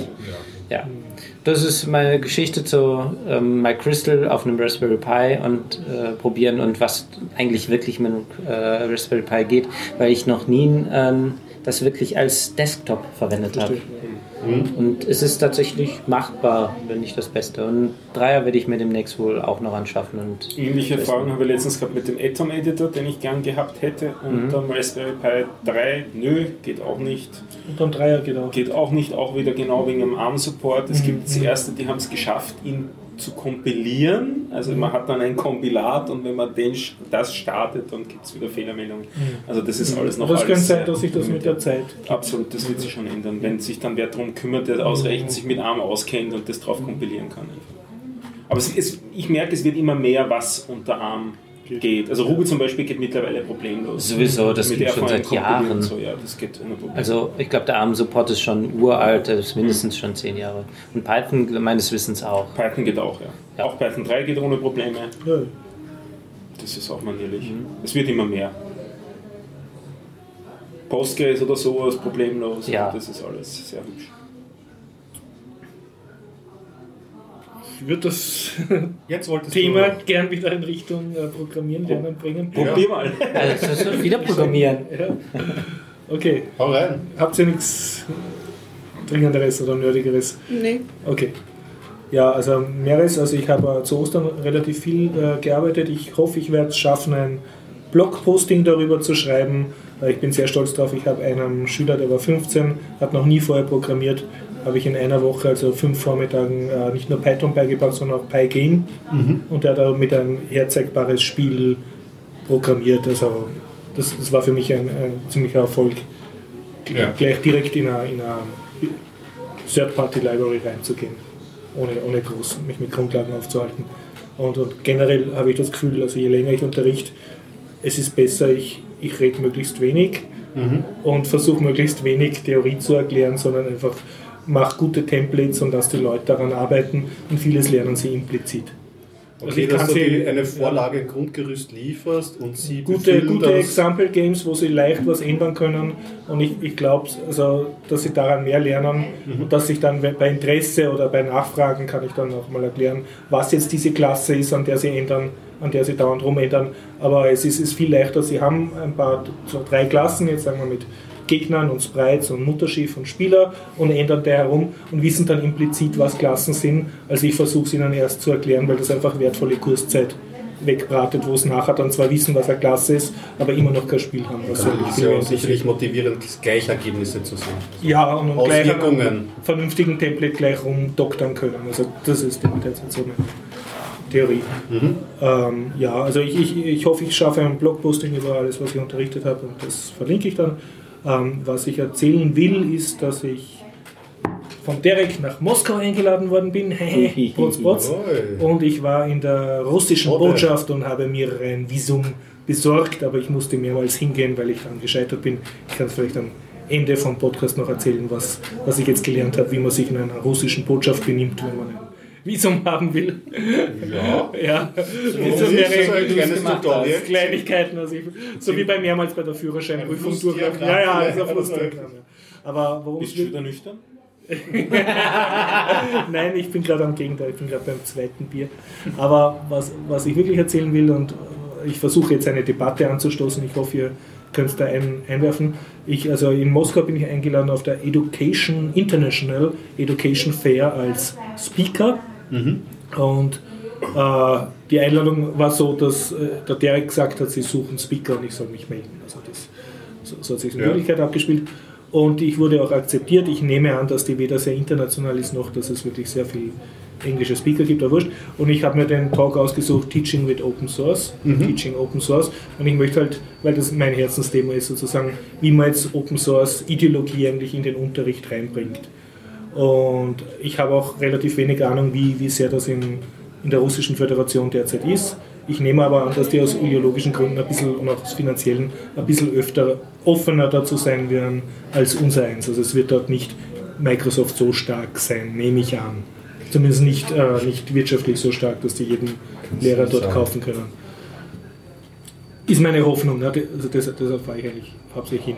Und wo, wo ich den Talk, den ich erst schreiben muss, aufbauen will, ist äh, ähm, halt über meine Beobachtungen oh, und was ich von anderen Lehrern weiß, aber vielleicht habt ihr dazu auch was zu sagen, was ihr mir sagen könnt jetzt. Ja?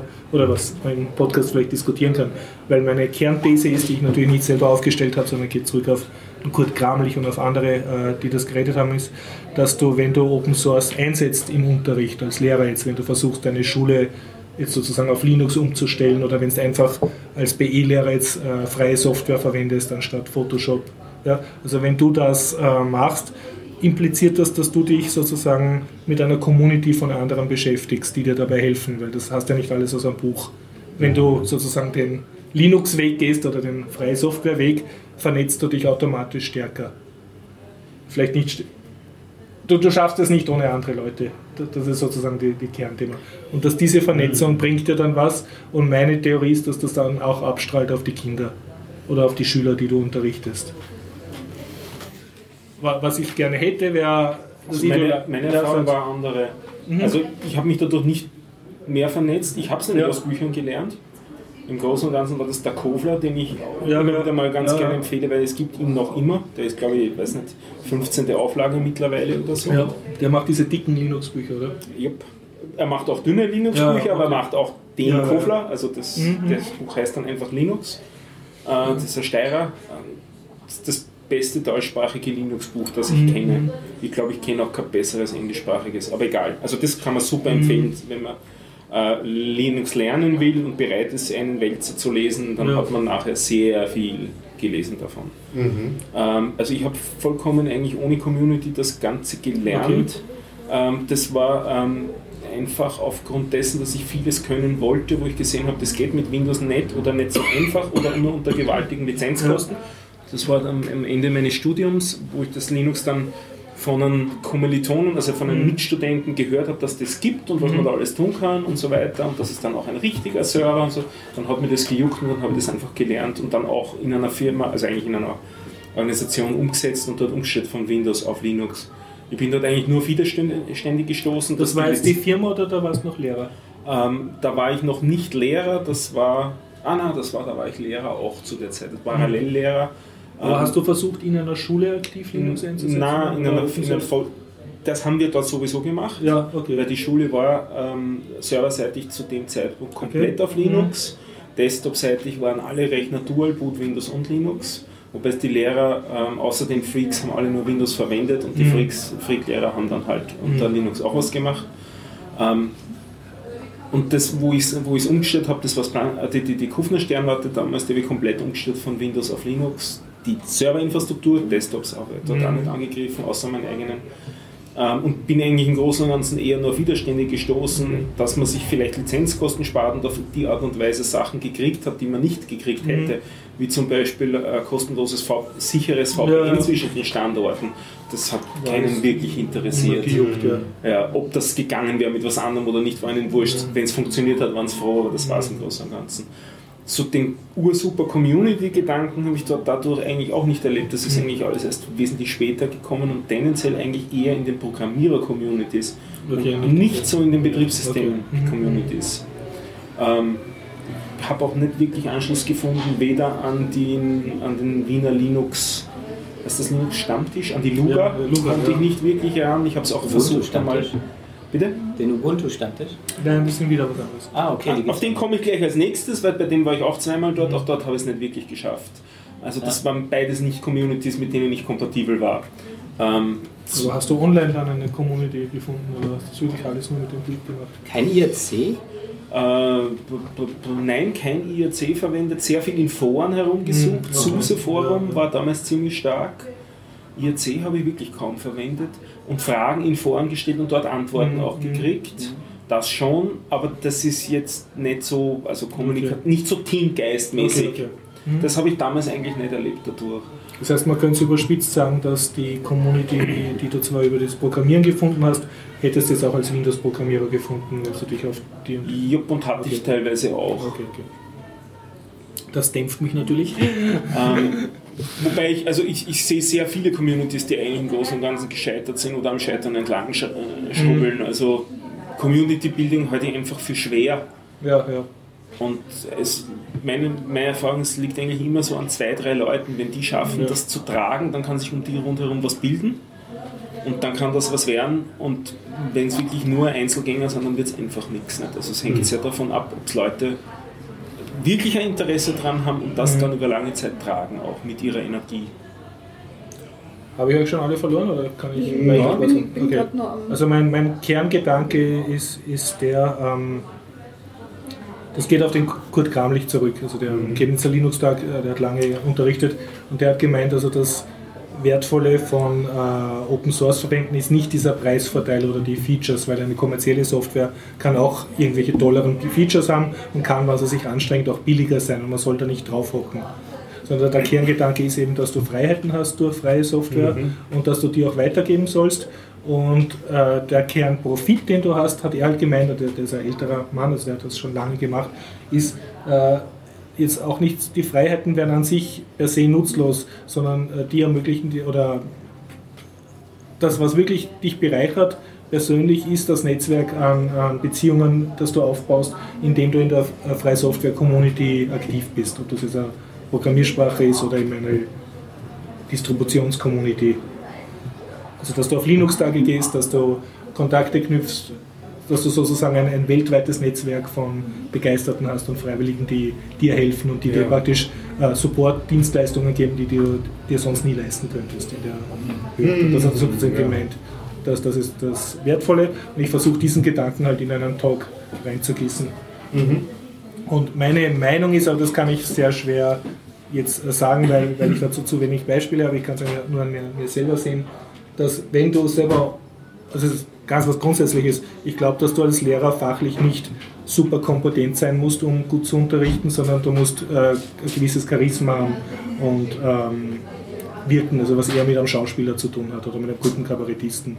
Mehr mehr in die Ja. Richtung, ja. Aber fachlich, ja. Ja, es schadet nichts, wenn du da Ahnung hast, fachlich, und du solltest auch einen gewissen Mindestlevel haben, das kann totalen Blödsinn erzählst, aber wenn du jetzt fachlich 17 Mal besser bist, bist du nicht 17 Mal der bessere Lehrer, sondern vielleicht viermal der bessere Lehrer. Ja, ja, das heißt, wenn du, wenn du menschlich gut drauf viel. bist und, und die Kinder sozusagen dich aufgrund deiner Persönlichkeit mögen oder, oder schätzen oder zumindest bewundern, dann bringt das mehr weiter.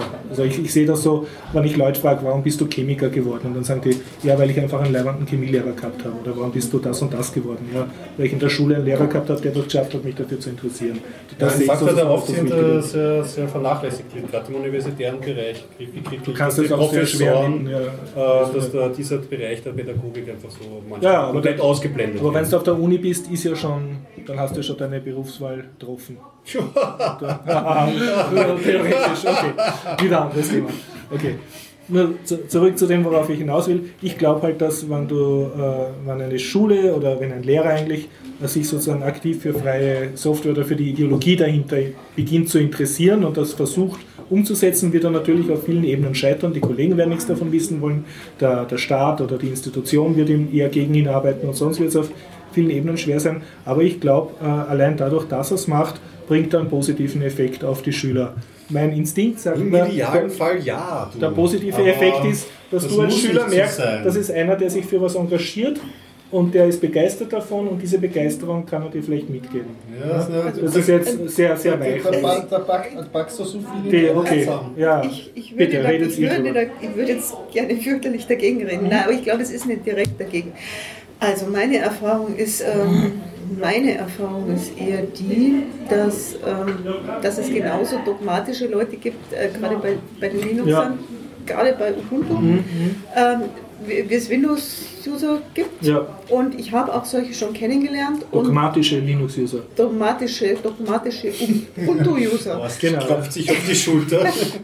die, ähm, dann aber genauso in ihrer eigenen kleinen Ubuntu-Welt leben, wie Mhm. die anderen in ihrer Genau, Windows 7-Welt leben. Und ähm, die, Das du vergrößert die Blase da nicht, finde ich jetzt die Community Mhm.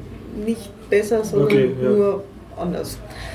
Ähm, was ich mir gerade so überlegt habe, ich hatte einen extremen Aha-Effekt, als ich zum ersten Mal Linux Mhm. in den Fingern hatte und nicht mehr Windows. Mhm. Und zwar war das dieses, okay, da geht jetzt was nicht. Das liegt aber daran, dass ich das nicht kann Mhm. und nicht daran, dass irgendeine Firma, irgendein Unternehmen dahinter Mhm. steckt, das mir das verbietet. Verbietet, ja. Ist eigentlich etwas der Und Freiheit. da habe ich eine wahnsinnige Freiheit empfunden, weil man gedacht hat, ja, wenn ich es nicht kann, dann kann ich es ja Ja. lernen. Ja. Gut, ob ich das, das habe ich in vielen Punkten dann nie, nie getan, weil ich Mhm. Ja, nie den. Bedarf hatte. Aber ich habe das als wahnsinnige Mhm. Freiheit empfunden. Und ich glaube so, dass, dass Menschen, die sich mit sowas auseinandersetzen und die diesen, Ja. diesen, diese Freiheit schätzen können, dass die vielleicht auch ein bisschen die besseren Lehrer sein können, weil die äh, selbst Das ist umgekehrt. Als du als so. Schülerin hättest du nicht gern so einen Lehrer gehabt? Ich hätte als Schülerin ähm, schon gerne einen Lehrer gehabt, der mir ähm, vermittelt hätte, dass man mit irgendwas eine Freiheit haben kann. Also beziehungsweise die Mhm. Lehrer, die das gemacht haben, die habe ich immer lieber gehabt, als die, die mir erzählt haben, irgendwas geht auf eine Art und das ist die einzig Ja. wahre. Ne? Also das ja, klar. Aber das mit der Community, Okay. Es, ist, das, es bricht sich dann halt immer wieder Weiß auf ich, den Faktor es Ich versuche ja auch zu viel aber sagen wir mal so, es gibt eine Community Mhm. bei anderen äh, Systemen ja nicht zwingend. Schau her, wenn du jetzt Windows-User bist, hast du nicht eine weltweite Community, die dich wahnsinnig unterstützt. Du bist eigentlich einer von vielen Windows-Usern und du kannst sicher in einem Forum dich. Aber die haben ja auch Das vor- ist auch inzwischen. geh Ja. auf Stack Overflow und du Ja. hast sie. Bei Microsoft Ja. ist es halt ein Walled Garden, das nennt sich Ja. MDSN oder so. ja, ich, ich war da auch mal drin. Und Äh, MSDN. Da tauschen dann Typs, Access-Tipps Aber aus. es und ist so. auch nicht der einzige als- Platz. Das Internet quillt überall Ja, von Plätzen, wo sich die Leute zusammenstellen. Geh als Red Hat-User in ein Debian-Forum, ich wünsche dir viel Spaß dort. da siehst du, was Community heißt. Ich mein, Du kommst aus dem Forum noch mit digitales blauen Augen raus. ja, ähm, jetzt, also dieses, dieses Blasenwesen ist teilweise schon ziemlich übel, ähm, hat aber nichts mit freier Software zu tun, sondern das ist eher halt, glaube ich, in der Natur des Menschen begründet. Diese Geschichten. Und ich habe ich, ich hab schon sehr viele unangenehme Sachen gesehen und Streitereien gesehen, die unnötig waren. Also auch zum Beispiel rund um, diese, um, den, um, den, um den Pöttering, was sich da so abspielt, ist eigentlich echt beeindruckend, was für Pflegeleien da und Beleidigungen da rundherum passieren, die total nicht notwendig sind, weil man kann einfach auch nur sagen, na das interessiert mich nicht, mache ich nicht. Ne? Aber da gehen dann Flame Wars los. Aber findet ihr das nicht eine, eine andere Qualität? Angenommen, ich bin jetzt in einem Microsoft-Forum aktiv und sage dann, ma, das stört mich jetzt so, dass Access das und das nicht kann. Und dann sagt irgendeiner, ja, dann mach dir halt selber ein neues Access. Und in einem Linux-Forum wäre das möglich. Nein, Nein. weil du kannst dir eben kein neues Access machen. Das ist Also einfach Ich jetzt nicht. nicht praktikabel. Ein Access nicht, aber ich kann mein neues LibreOffice Base machen. Beziehungsweise Nein, das dieses. Argument wird auch oft missbraucht. Also Ja. Wenn du irgendwo Also- nicht weiterkommst, wird dann gesagt, na, na dann, forkst doch, programmierst du selber. Ja, aber zumindest Spaß. kann ich theoretisch das forken. Bei dem anderen kann ich das ja ist weder eine theoretisch Möglichkeit. Du kannst doch in, als Ja, Lehrer, zahlen, der das du kannst den, als Lehrer natürlich den, äh, äh, deinem Publikum vermitteln, Ja, dass es diese ja. Freiheiten Genau, gibt ja. oder so.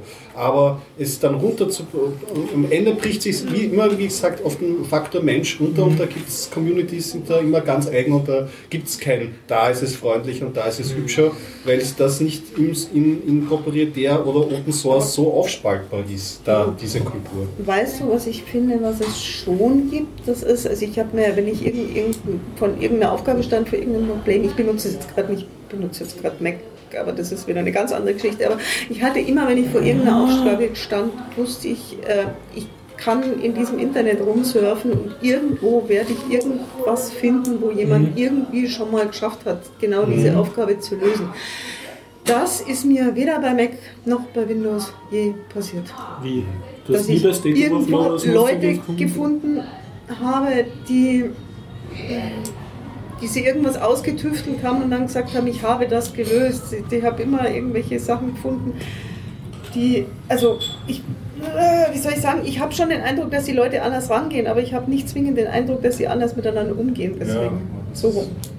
Ja, aber du sagst Also hab- indirekt, du hast bei Linux-Sachen bessere Lösungen gefunden. Ja, allerdings nicht welche, die durch Kommunikation entstanden sind, sondern welche, wo sie die Leute halt davor gesetzt haben und irgendwie irgendwas selber rausgefunden haben und dann halt das in dieses Internet reingeschrieben haben, weil sie stolz drauf waren, dass sie Ja, es vielleicht rausgefunden haben. du einen Zusammenhang.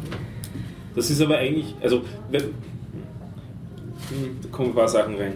Wo ich angefangen habe, mich mit Rails auseinanderzusetzen, Wir gehen Richtung vorher, äh, Theory of Everything. Nein, so schlimm wird es nicht.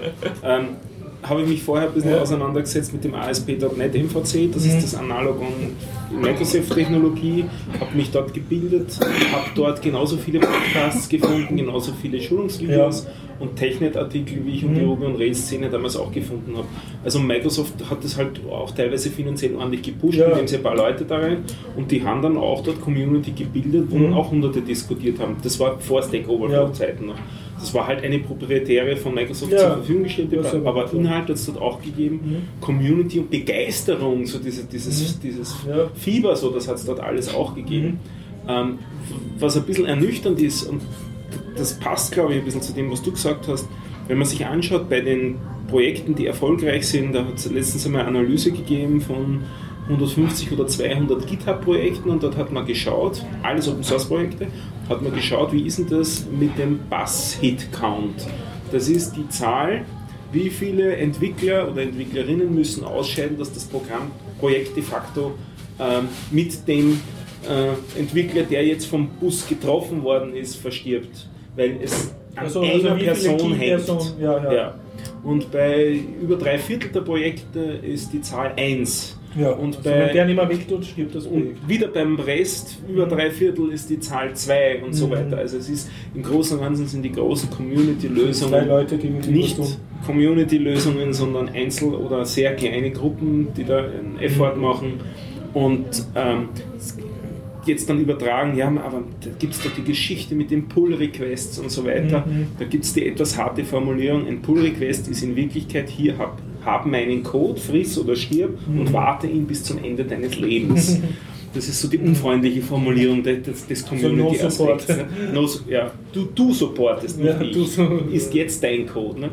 Also diese, diese Sachen sind über weitere Strecken nicht so nett, wie sie nach Mhm. außen aussehen, wenn man sich dann wirklich hineinbegibt und wenn man dann sich in dieser, wenn man versucht beizutragen und dann Mhm. auch auf teilweise auf unheimliche Hürden stößt, weil die Leute grundsätzlich einmal annehmen, dass das eigentlich eine feindliche Übernahme ist, die da gerade passieren soll und so.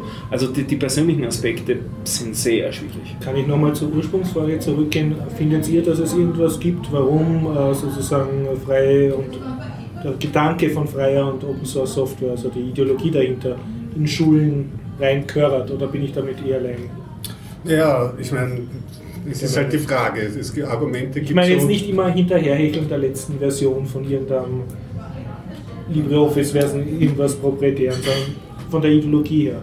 Warum sollte man sozusagen ein bisschen Stallman in, in den Lehrplan einbauen? das Dolman ist ein schlechtes Beispiel dafür, weil der, der konzentriert sich immer auf die Seiten mit proprietär ist böse und das ist schlimm und schaut sich das an. Du musst den Leuten das eher so vermitteln, dass du ihnen den Vorjahr geben. Aber du hast ja gerade davon gesprochen, Ja. ihnen zu- aufzuzeigen, dass freie Software dann doch seine Vorteile hat, dass man vielleicht das Gefühl vermittelt, Technik zu benutzen, Ja. also oder, oder an Technik selber, ähm, ähm, ähm, ja, ich Teil weiß auch nicht. So- ja, Teil zu haben, statt, statt einfach nur so Lizenznehmer zu sein. Natürlich kannst du das machen, aber ich würde es niemals über die Schiene machen mit so, schaut, wie schlecht proprietär oder Ding ist und wie eingekastelt es sind, sondern einfach Möglichkeiten aufzuzeichnen. Wenn du so im ersten Schritt kannst du mal so ein begeistern, setzt was um und da kann es einem ja schon nochmal im ersten Schritt vielleicht egal sein, proprietär oder so, aber dann könntest du so mit kleinen Hinweisen auf die Vorteile, die halt offene Software dann doch auch bietet, äh, Neugier wecken. Ich glaube, über Neugier wecken und solche Sachen wird man weiterkommen, als wenn man da die Ideologie ist immer schlecht in dem, in, in dem Ding, weil du, du polemisierst und da wirst du immer wieder ein paar abschrecken und du wirst auch nie den, ähm, der, der, ähm, des Pudels Kern treffen damit. Ja, aber grundsätzlich, also nicht nur den, den Kindern, sondern auch den, den Lehrkräften nahezubringen, dass es da was Freies gibt, wo sie Freiheiten haben, dass die zwar anstrengend sein können, aber die halt einfach Freiheiten sind, das finde ich schon eine gute Geschichte. Genau. Also das, das würde ich ihnen nicht vorenthalten und die meisten Schulen bringen sie ihnen ja Ähm. noch gar nicht nahe im Moment. finde es sehr interessant, dass du gegen den Stallman gewettet hast. Ich möchte jetzt, Immer wieder. Ich möchte jetzt eine Runde gerade Das, das finde ich ja eine, eine Lanze Ja, für ihn brechen. Und zwar gar nicht für ihn als Person, sondern nur für die vier Freiheiten freier Software, ähm, die für mich zwei interessante Aspekte haben. Einerseits sind sie ein bisschen eine Ideologie, obwohl ich das Wort Ideologie nicht allzu sehr mag.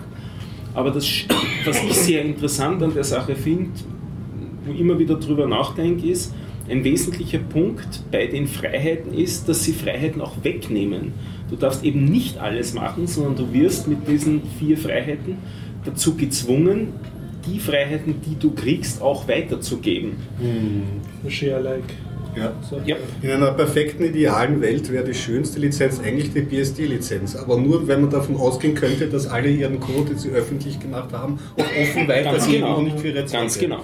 Also so, das stimmt Ganz das, genau. ja. Und das ist, das ist eben das, was mir an Apple nicht gefällt, sich einerseits diesen, äh, das ist basierend auf, was, FreeBSD oder OpenBSD, die zwei verwechsel ich immer. Ja, ja. Also dann nimmt man ein ich auch super, dann nimmt man ein super Betriebssystem, das ist echt super, und dann baut man oben was Cooles drauf und das kastelt man aber dann ein.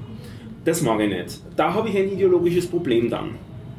Ähm, und darum sind die Sachen, die ich veröffentliche, tendenziell GPL lizenziert, weil mir das Konzept besser gefällt. Aber eigentlich nur, weil es so sein muss, weil BSD nicht funktioniert. Das ist Menschheit das. schlecht ist. Weil die, ja, das ist eigentlich der, der, das. Aber noch einmal, du ja. als Ex-Lehrer, siehst du einen Vorteil dahinter, wenn sozusagen, ich sage jetzt nicht einmal, wenn der Staat jetzt eine, eine Open Source äh, Direktive durchgibt, sondern einfach nur, wenn ein Lehrer da jetzt versucht, das in seiner Umgebung zu, zu pushen und zu leben. Siehst du dann für die Kollegenschaft und für die Schüler und für die Lehrer da A priori dadurch noch nicht. Mhm, sondern?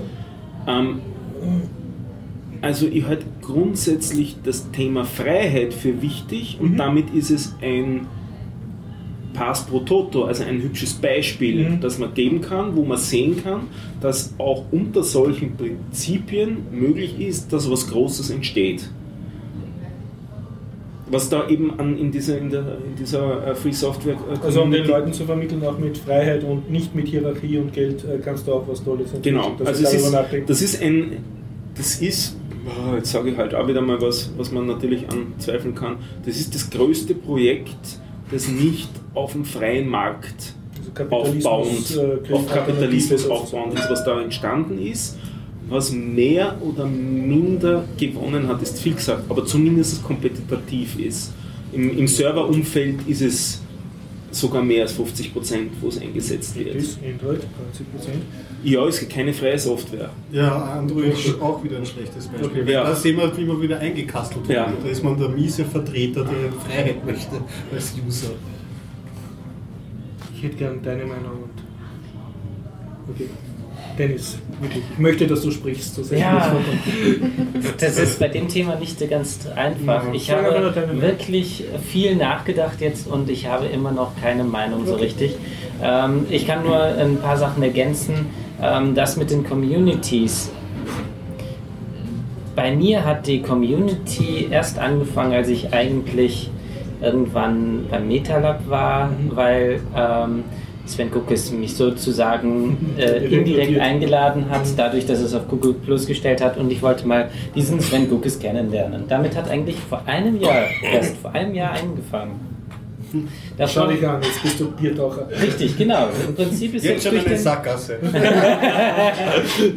sozusagen ist jetzt der äh, Biertaucher-Podcast ähm, und dadurch resultierende weitere Verbindungen erst die wirkliche Verbindung in Communities herein. Mhm. Die Linux-Wochen würde ich jetzt irgendwie nicht als Community bezeichnen, wobei sie auf jeden Fall bei mir der erste Einstieg überhaupt in diese Blase. Bla, ja, Blase, genau.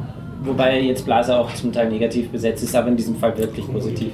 Commu äh, ja, ein Community-Zugang war. Also es war sozusagen das Tor, wo ich durchgegangen bin und dann gesehen habe, ah, hier ist ja eigentlich alles wunderschön. Ähm, obwohl es, das Tor steht nur auf freier Fläche, es ist keine Mauer dazu. Also Okay. damit wir direkt das mit den Grenzen weg haben.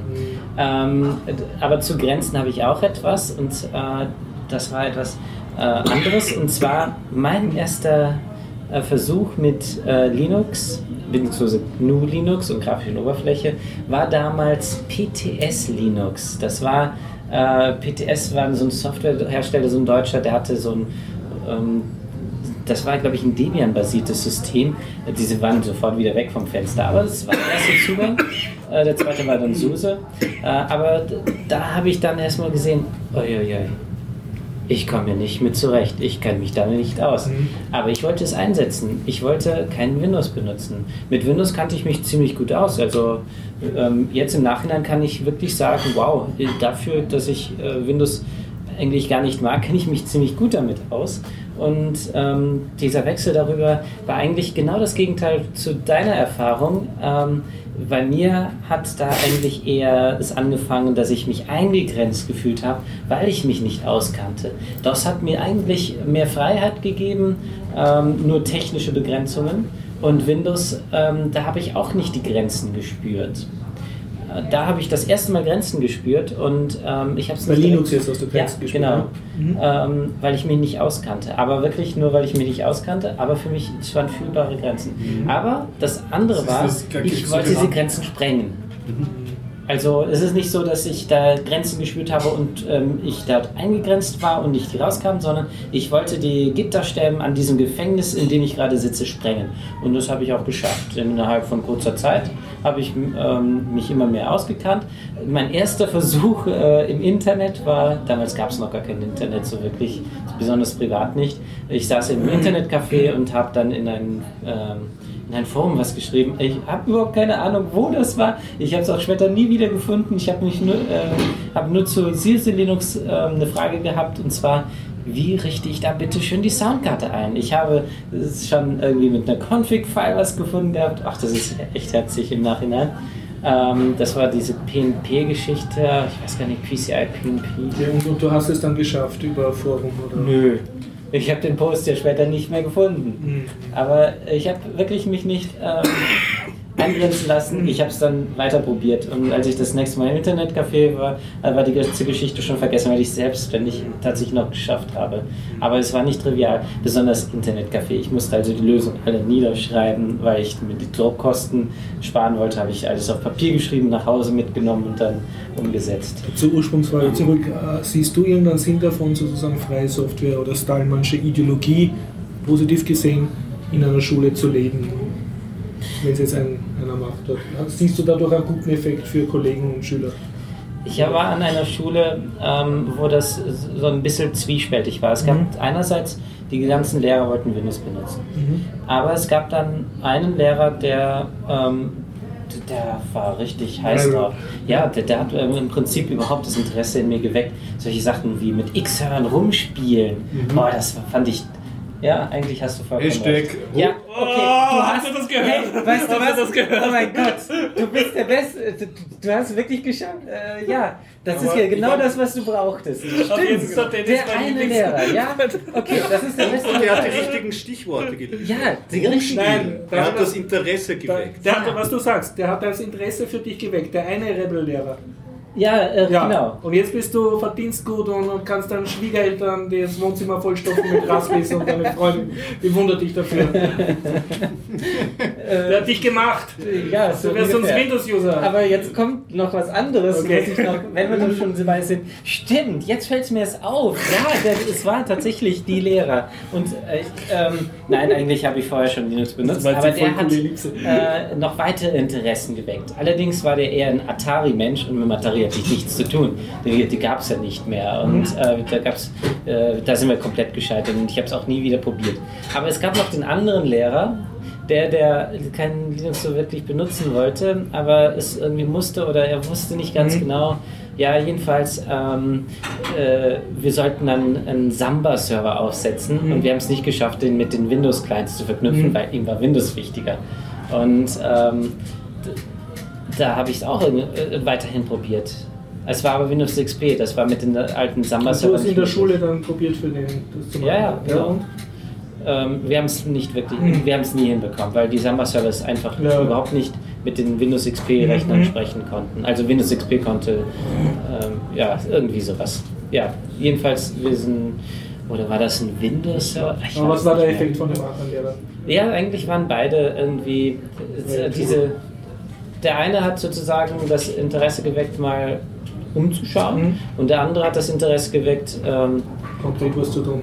das schafft man nicht und ich will es trotzdem schaffen. Ah, Ich habe den Linux-Kernel sogar dann in einem Vortrag, weil der Lehrer halt nicht so viel Lust hatte, damit sich äh, Mhm. rumzutun, habe ich dann einen der Klasse gezeigt, wie man den Linux-Server, äh, wie Linux-Kernel selber kompiliert. Vor der du hast eigentlich, weil der Lehrer das nicht gemacht hat, sozusagen nicht nur ihm, sondern allen Kollegen, gez- die dich dann reingehalten meinen das kann Klassenkameraden, ja. Weil ich da, ja, das hat mich damals schon interessiert gehabt. Stefan, was sagst du zu dem Konzept als Lehrer wenig tun, um den Ehrgeiz der Kinder zu erwecken? Ist das nicht geil? Wenn es war aber eine funktionieren spezielle Schule. Absichtlich schlafen, schlaff sein, um das Gute in anderen zu wecken. Dazu habe ich eine Gescha- eine Geschichte. Erzähl ich gleich. Stefan verzieht gerade sehr das Gesicht. Ja, ja. ja. Nein, ich glaube, wir haben Geht in Richtung für Nichtstun bezahlt werden, für Minderle Minderleistung ist gut. Das ist einfach nicht der Punkt. Dort, dort, dort sind nicht die versagen. Probleme. Dort sind nicht die Probleme. Momentan, also das mit freier Software ist gar nicht momentan das Kernproblem, weil es genug Alternative gibt. Also es ist jetzt nicht die Gefahr, weder die Gefahr, dass Apple übernimmt, noch dass Microsoft übernimmt. Das Kräftegleichgewicht ist, ist ähm, austariert genug. Da passiert nichts. Ich glaube, Es passiert, es passiert in nächster Zeit an anderen Ecken. Ich sage, Peak-Freiheit ist vorbei, also da sind wir schon drüber. Es gibt Peak-Freiheit. Achso, ja. Wir Ähm, gleiten Richtung es geht, Diktatur. es geht bergab, ja. Ähm, äh, wir werden jetzt ein paar andere Sachen in nächster Zeit erleben, wo es mit losgeht. Das eine ist das Thema Netzneutralität, wo die Provider anfangen werden, an allen Ecken und Enden zu melden. Das werden sie sich nicht entgehen lassen, wenn sie nicht reguliert werden.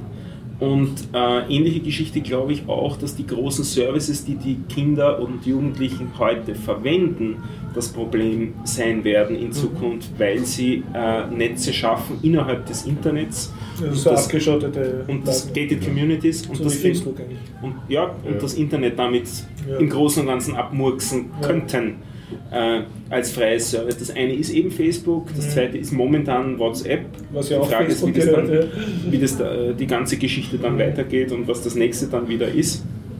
Und es gibt eine nicht unbeträchtlichen Anzahl von Usern, die nicht äh, erkennen, dass es außerhalb von Facebook noch was gibt, weil sie es Ja. einfach nicht gewohnt Das ist sind. ja das Thema mit der Netzneutralität in Indien auch. Ä- Einer der Aspekte. Ja, Einer der Aspekte.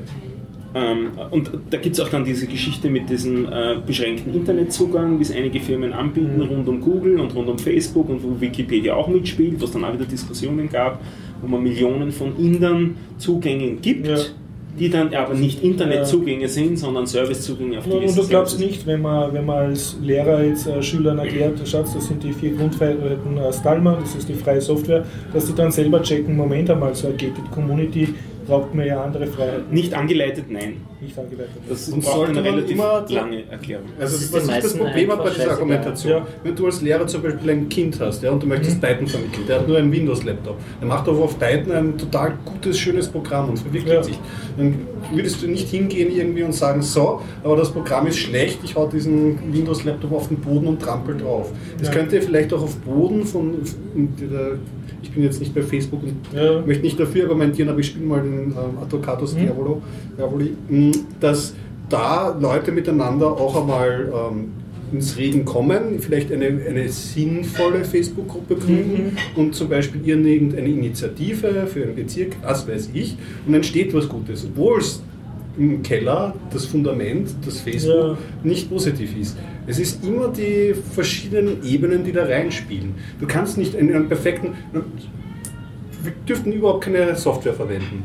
Alle Hardware ist zu ist nicht einsichtbar, ist nicht offen, das gute alte Problem. Eigentlich müssten wir aufhören und offline gehen mit den ganzen Sachen. Es gibt diese hundertprozentige ähm, ähm, Leiter runter bis zu den ähm, kleinsten Bausteinen einfach nicht, wo alles immer korrekt ist. Man muss wie du schon ges- gesagt hast, immer so dann die Neugierde, wenn du ein so ein, ein Tor oder ein Thema findest, wo dann jemand eine Technik verwendet, die Freiheiten bietet, die nicht durch 100% durchkommerzialisiert ist, kannst du hier ja das Interesse wecken und sagen, schau, und diese Mechanismen, und da schließt sich das eine zum anderen. Ich bin immer nur dagegen zu sagen, irgendwie so ganze, ganze Themenblöcke gleich so drunter zu hauen mit so einem holzamen Argument mit, ja, aber das ist ja die Plattform und vergiss das, dann kann das ja schon gar nichts sein. Also immer, immer, immer im, im Positiven argumentieren. Das heißt, du sprichst dich für Tunnel over Ping aus. Tunnel over Ping, Ja, nicht, das ist im Prinzip- nicht. Tunnel, ah, Tunnel over Ping. Ja. Das ist im, äh, oder over DNS, weil DNS ist ähm, ähm, für solche Sachen. Facebook ist auch Murks. Das ist sozusagen eine An- Analogie, dass man über Facebook drüber tunnelt. Genau, und dann kann es ja in der Kommunikation, was dann noch weiter ist, Ja, aber Facebook hat hier die komplette Kontrolle dann trotzdem. es, es bleibt problematisch, aber es ist halt die Ja. Frage, wird man die Leute durch das Verdammen von Facebook jetzt davon wegbewegen oder... Nee, man muss was Besseres halt- schaffen. Selbst das Bessere ist immer schwierig, gerade bei Kommunikationsformen und offenen Es, Standards. ja, äh, es müsste etwas Besseres sein, wo die Menschen nicht ähm, sagen, boah, das ist äh, besser, weil es frei ist, sondern boah, das ist besser, weil es besser ist. Also die dürfen gar nicht merken, dass äh, was Ja, besser Vorsicht, das ist. ist genau die Falle, da gibt es aber im Stallmann auch viel ideologisches Dings. Ja. Man, das ist ja der, der Punkt, wo ich vorhin hin wollte. Man kann, oft wird argumentiert, ja, verwend freie Software, weil die ist besser, weil sie ist zum Beispiel billiger oder sie hat dieses und dieses Genau, Killer-Feature. das- das- Das ist, Das ist genau das, was du Normal, sagst. aber auch äh, völlig scheißegal. Das, Mhm. Frag, also meine Eltern, mein Bruder benutzen alle ähm, alles das, was, wo ich sage, benutze es nicht. Ihr werdet es in zehn Jahren bereuen, sie tun es trotzdem. Und damit kann ich direkt sagen, ja, es funktioniert definitiv nicht. sind nicht feature-gelenkt sozusagen. Ähm, Feature benutze nicht gelenkt. etwas, weil, weil das die besseren Features hat. Nein, mein mein ähm, Punkt ist, man sollte nicht freie Software benutzen. Ja, eh, das, das ist ein ganz wichtiger Punkt. Mhm. Und ich glaube, den kriegst du aber nur draus, wenn du, wenn du Lehrer hast oder Advokaten, die das aktiv propagieren, weil sonst Ja. passiert da nichts. Ja. Das ist ja auch meine Erfahrung gemacht, wenn ich mit irgendeinem Lehrer rede und dann sagen, du jetzt, warum zahlt eure Schule Lizenzen für irgendein Ding, wenn ihr hinten und vorne kein Geld habt? Habt ihr plötzlich Geld und dann Lizenzen zahlen, nur dass euer Beamer auf euer Whiteboard irgendwas beamt, ja, so was früher mit einer Kreidetafel ging. Dafür ist dann plötzlich Geld da und andererseits die Kollegen morden dich, wenn du versuchst LibreOffice statt Microsoft Word einzusetzen, weil das ist dann schon wieder zu viel Zumutung, dass das jetzt anders ist. Ah, Und, und nein, nein, nein, nein, also diese, das Ganze, weil es alle so machen und diese Trägheit der Masse. Und ja, also was mein Punkt ist eben, man sollte Bewusstsein dafür schaffen, dass du Freiheiten hast und dass etwas gut besser ist, weil es dir Freiheiten gibt. Selbst wenn es jetzt mickrigere Features hat und irgendwie nicht so, selbst wenn es sogar mehr kostet, also es soll nicht das Kostenargument, sondern das Freiheitsargument das Killer-Element sein. Besonders mit dem Kostenargument kommst du einfach nicht weiter. Weil- weil es eh nicht dein Geld Weil das ist, oft ja auch, ja. ja diese, bei Zahlt- Firmen und solchen ja, Strukturen zahlt sie, aber bezahlt der Support, was Ja. bezahlt der Support. Ja. Da steht man ganz schnell an. Und hier haben wir noch etwas, was ich nämlich auch sagen wollte, äh, nämlich eine Sache, die, ähm, wo ich ähm, Stefan überhaupt nicht recht gebe, ähm, dass die freie Software derzeit ähm, keine Probleme hat in der Hinsicht, dass sie angegriffen wird. Microsoft hat erkannt genau diese Massenträgheit und sie haben erkannt, dass Docker der neue heiße Scheiß ist. Docker. Docker, ja. Docker. Dissen Sie Docker oder was? Wie bitte? Sie dissen jetzt Docker? Oder? Nein, überhaupt nicht. Ganz im Gegenteil. Sie Sie, pushen Docker. sie, äh, sie wollen, dass die Massenträgheit, die Windows einsetzt, auch bei Windows bleibt und nicht zu Linux wechselt. Ja. Weil Docker hat einen sozusagen einen Docker-Standard, in Anführungszeichen, ähm, der setzt Linux voraus. Und das hat Microsoft erkannt. Scheiße, die Leute laufen uns jetzt alle weg Du musst du äh, kurz bei erklären, Docker ist so ein, ein Stack, wo du virtuelle Maschinen hostest? Oder? Ja, im Prinzip, wo du Images fix und fertig zusammenstellst und dann äh, deployen möchtest. Aber auch andere können es zusammenstellen ähm, und du kannst von anderen diese Images benutzen. Ähm, also, ob ich, äh, was ich von Docker halte, lasse ich jetzt mal weg. Äh, jedenfalls, das ist der gerade der neue heiße Scheiß und Microsoft hat erkannt, die Leute werden uns ähm, davonlaufen, weil wir kein Docker unterstützen. Und virtuelle Maschinen werden sich die Leute nicht auf unseren Windows-Maschinen einsetzen, also müssen wir selber Docker einsetzen. Deswegen bringen sie jetzt Linux-Support mit, mit in Windows hinein. Und das Ja. ist eher eine Gefahr. Und ich wünsche mir, hoffe und glaube, dass das Gegenteil eintritt, dass dadurch mehr Leute mit Lin- Linux in Kontakt kommen, Weil es schon durch ihr Windows auf Linux weil sie es unter Windows auch ausprobieren können. Okay, das und dann ist auch sagen können, hm, wenn ich jetzt eh schon Linux mache und nur meine unterste ich dann Lizenz für Windows, das ich nicht brauche. Äh, bei mir war das übrigens nicht das Argument, die Lizenz zu zahlen, Ja. weil die Lizenz hat man meistens eh schon, sondern dass man Performance einfach rausholt. Mhm. Weil es wirklich dann effizienter läuft. Ich bin so geschwenkt im ersten Schritt auf einen ESX-Server, habe auf dem virtualisiert verschiedene Dinge betraf, das war, betrieben, das war VMware, das war so vor acht Jahren so. Und dann nach einiger Zeit habe ich gelernt, dass äh, der VMware-Server sogar ineffizienter ist als das im Linux eingebaute KVM als Virtualisierungstechnologie und bin auf das umgeschwenkt. Und bin auf die Art und Weise von zwei, über zwei Schritte von auf Windows Linux virtuelle Maschinen zu Linux virtuelle Maschinen auf Linux betrieben. Der nächste Schritt ist, ohne Virtualisierung auszukommen. Ja, genau. Der nächste Schritt ist dann Bare Metal Hypervisor zu haben. So Äh. Docker ist ja im Prinzip ohne Virtualisierung. Ja. Das ist das Positive an Docker. Ähm, also ich, wie gesagt, ich glaube das momentan nicht. Ich glaube nämlich wirklich, dass, wie du das auch gesagt hast, dass sie erkannt haben, dass da ihnen Fälle davon schwimmen. Aber ich glaube, dass die, die Fälle schwimmen sowieso. Ob sie jetzt mitschwimmen oder nicht mitschwimmen, Ja. ist egal. Und ich finde es interessant, dass sie in einigen Bereichen jetzt in Richtung Open Source gegangen sind. Nirgendwo so. Nicht S- äh, doch, das Doch, stimmt, Open ja, Source. beim, stimmt. beim, bei .NET Ja, ein Teil des Frameworks. Mhm. Äh, dann auch das Aufkaufen mit dem Mono, da müssen sie auch scheinbar doch Angst gehabt haben. Mhm. Ja. Was ich sehr merkwürdig finde, weil Mono ist für mich vollkommen irrelevant. Ja. Da gibt es meiner Meinung nach viel bessere Stacks als, als, als den .NET-Stack. ähm, ich glaube, dass ihnen bei .NET ein bisschen das, die Sachen wegschwimmen. Ähm, und ja, interessant, was sich da so alles tut, auf jeden Fall. Auf jeden Fall sind sie ganz anders unterwegs als noch vor, weiß nicht, sieben, acht Jahren, zu Palmer-Zeiten, wo noch Linux so richtig verteufelt worden ist.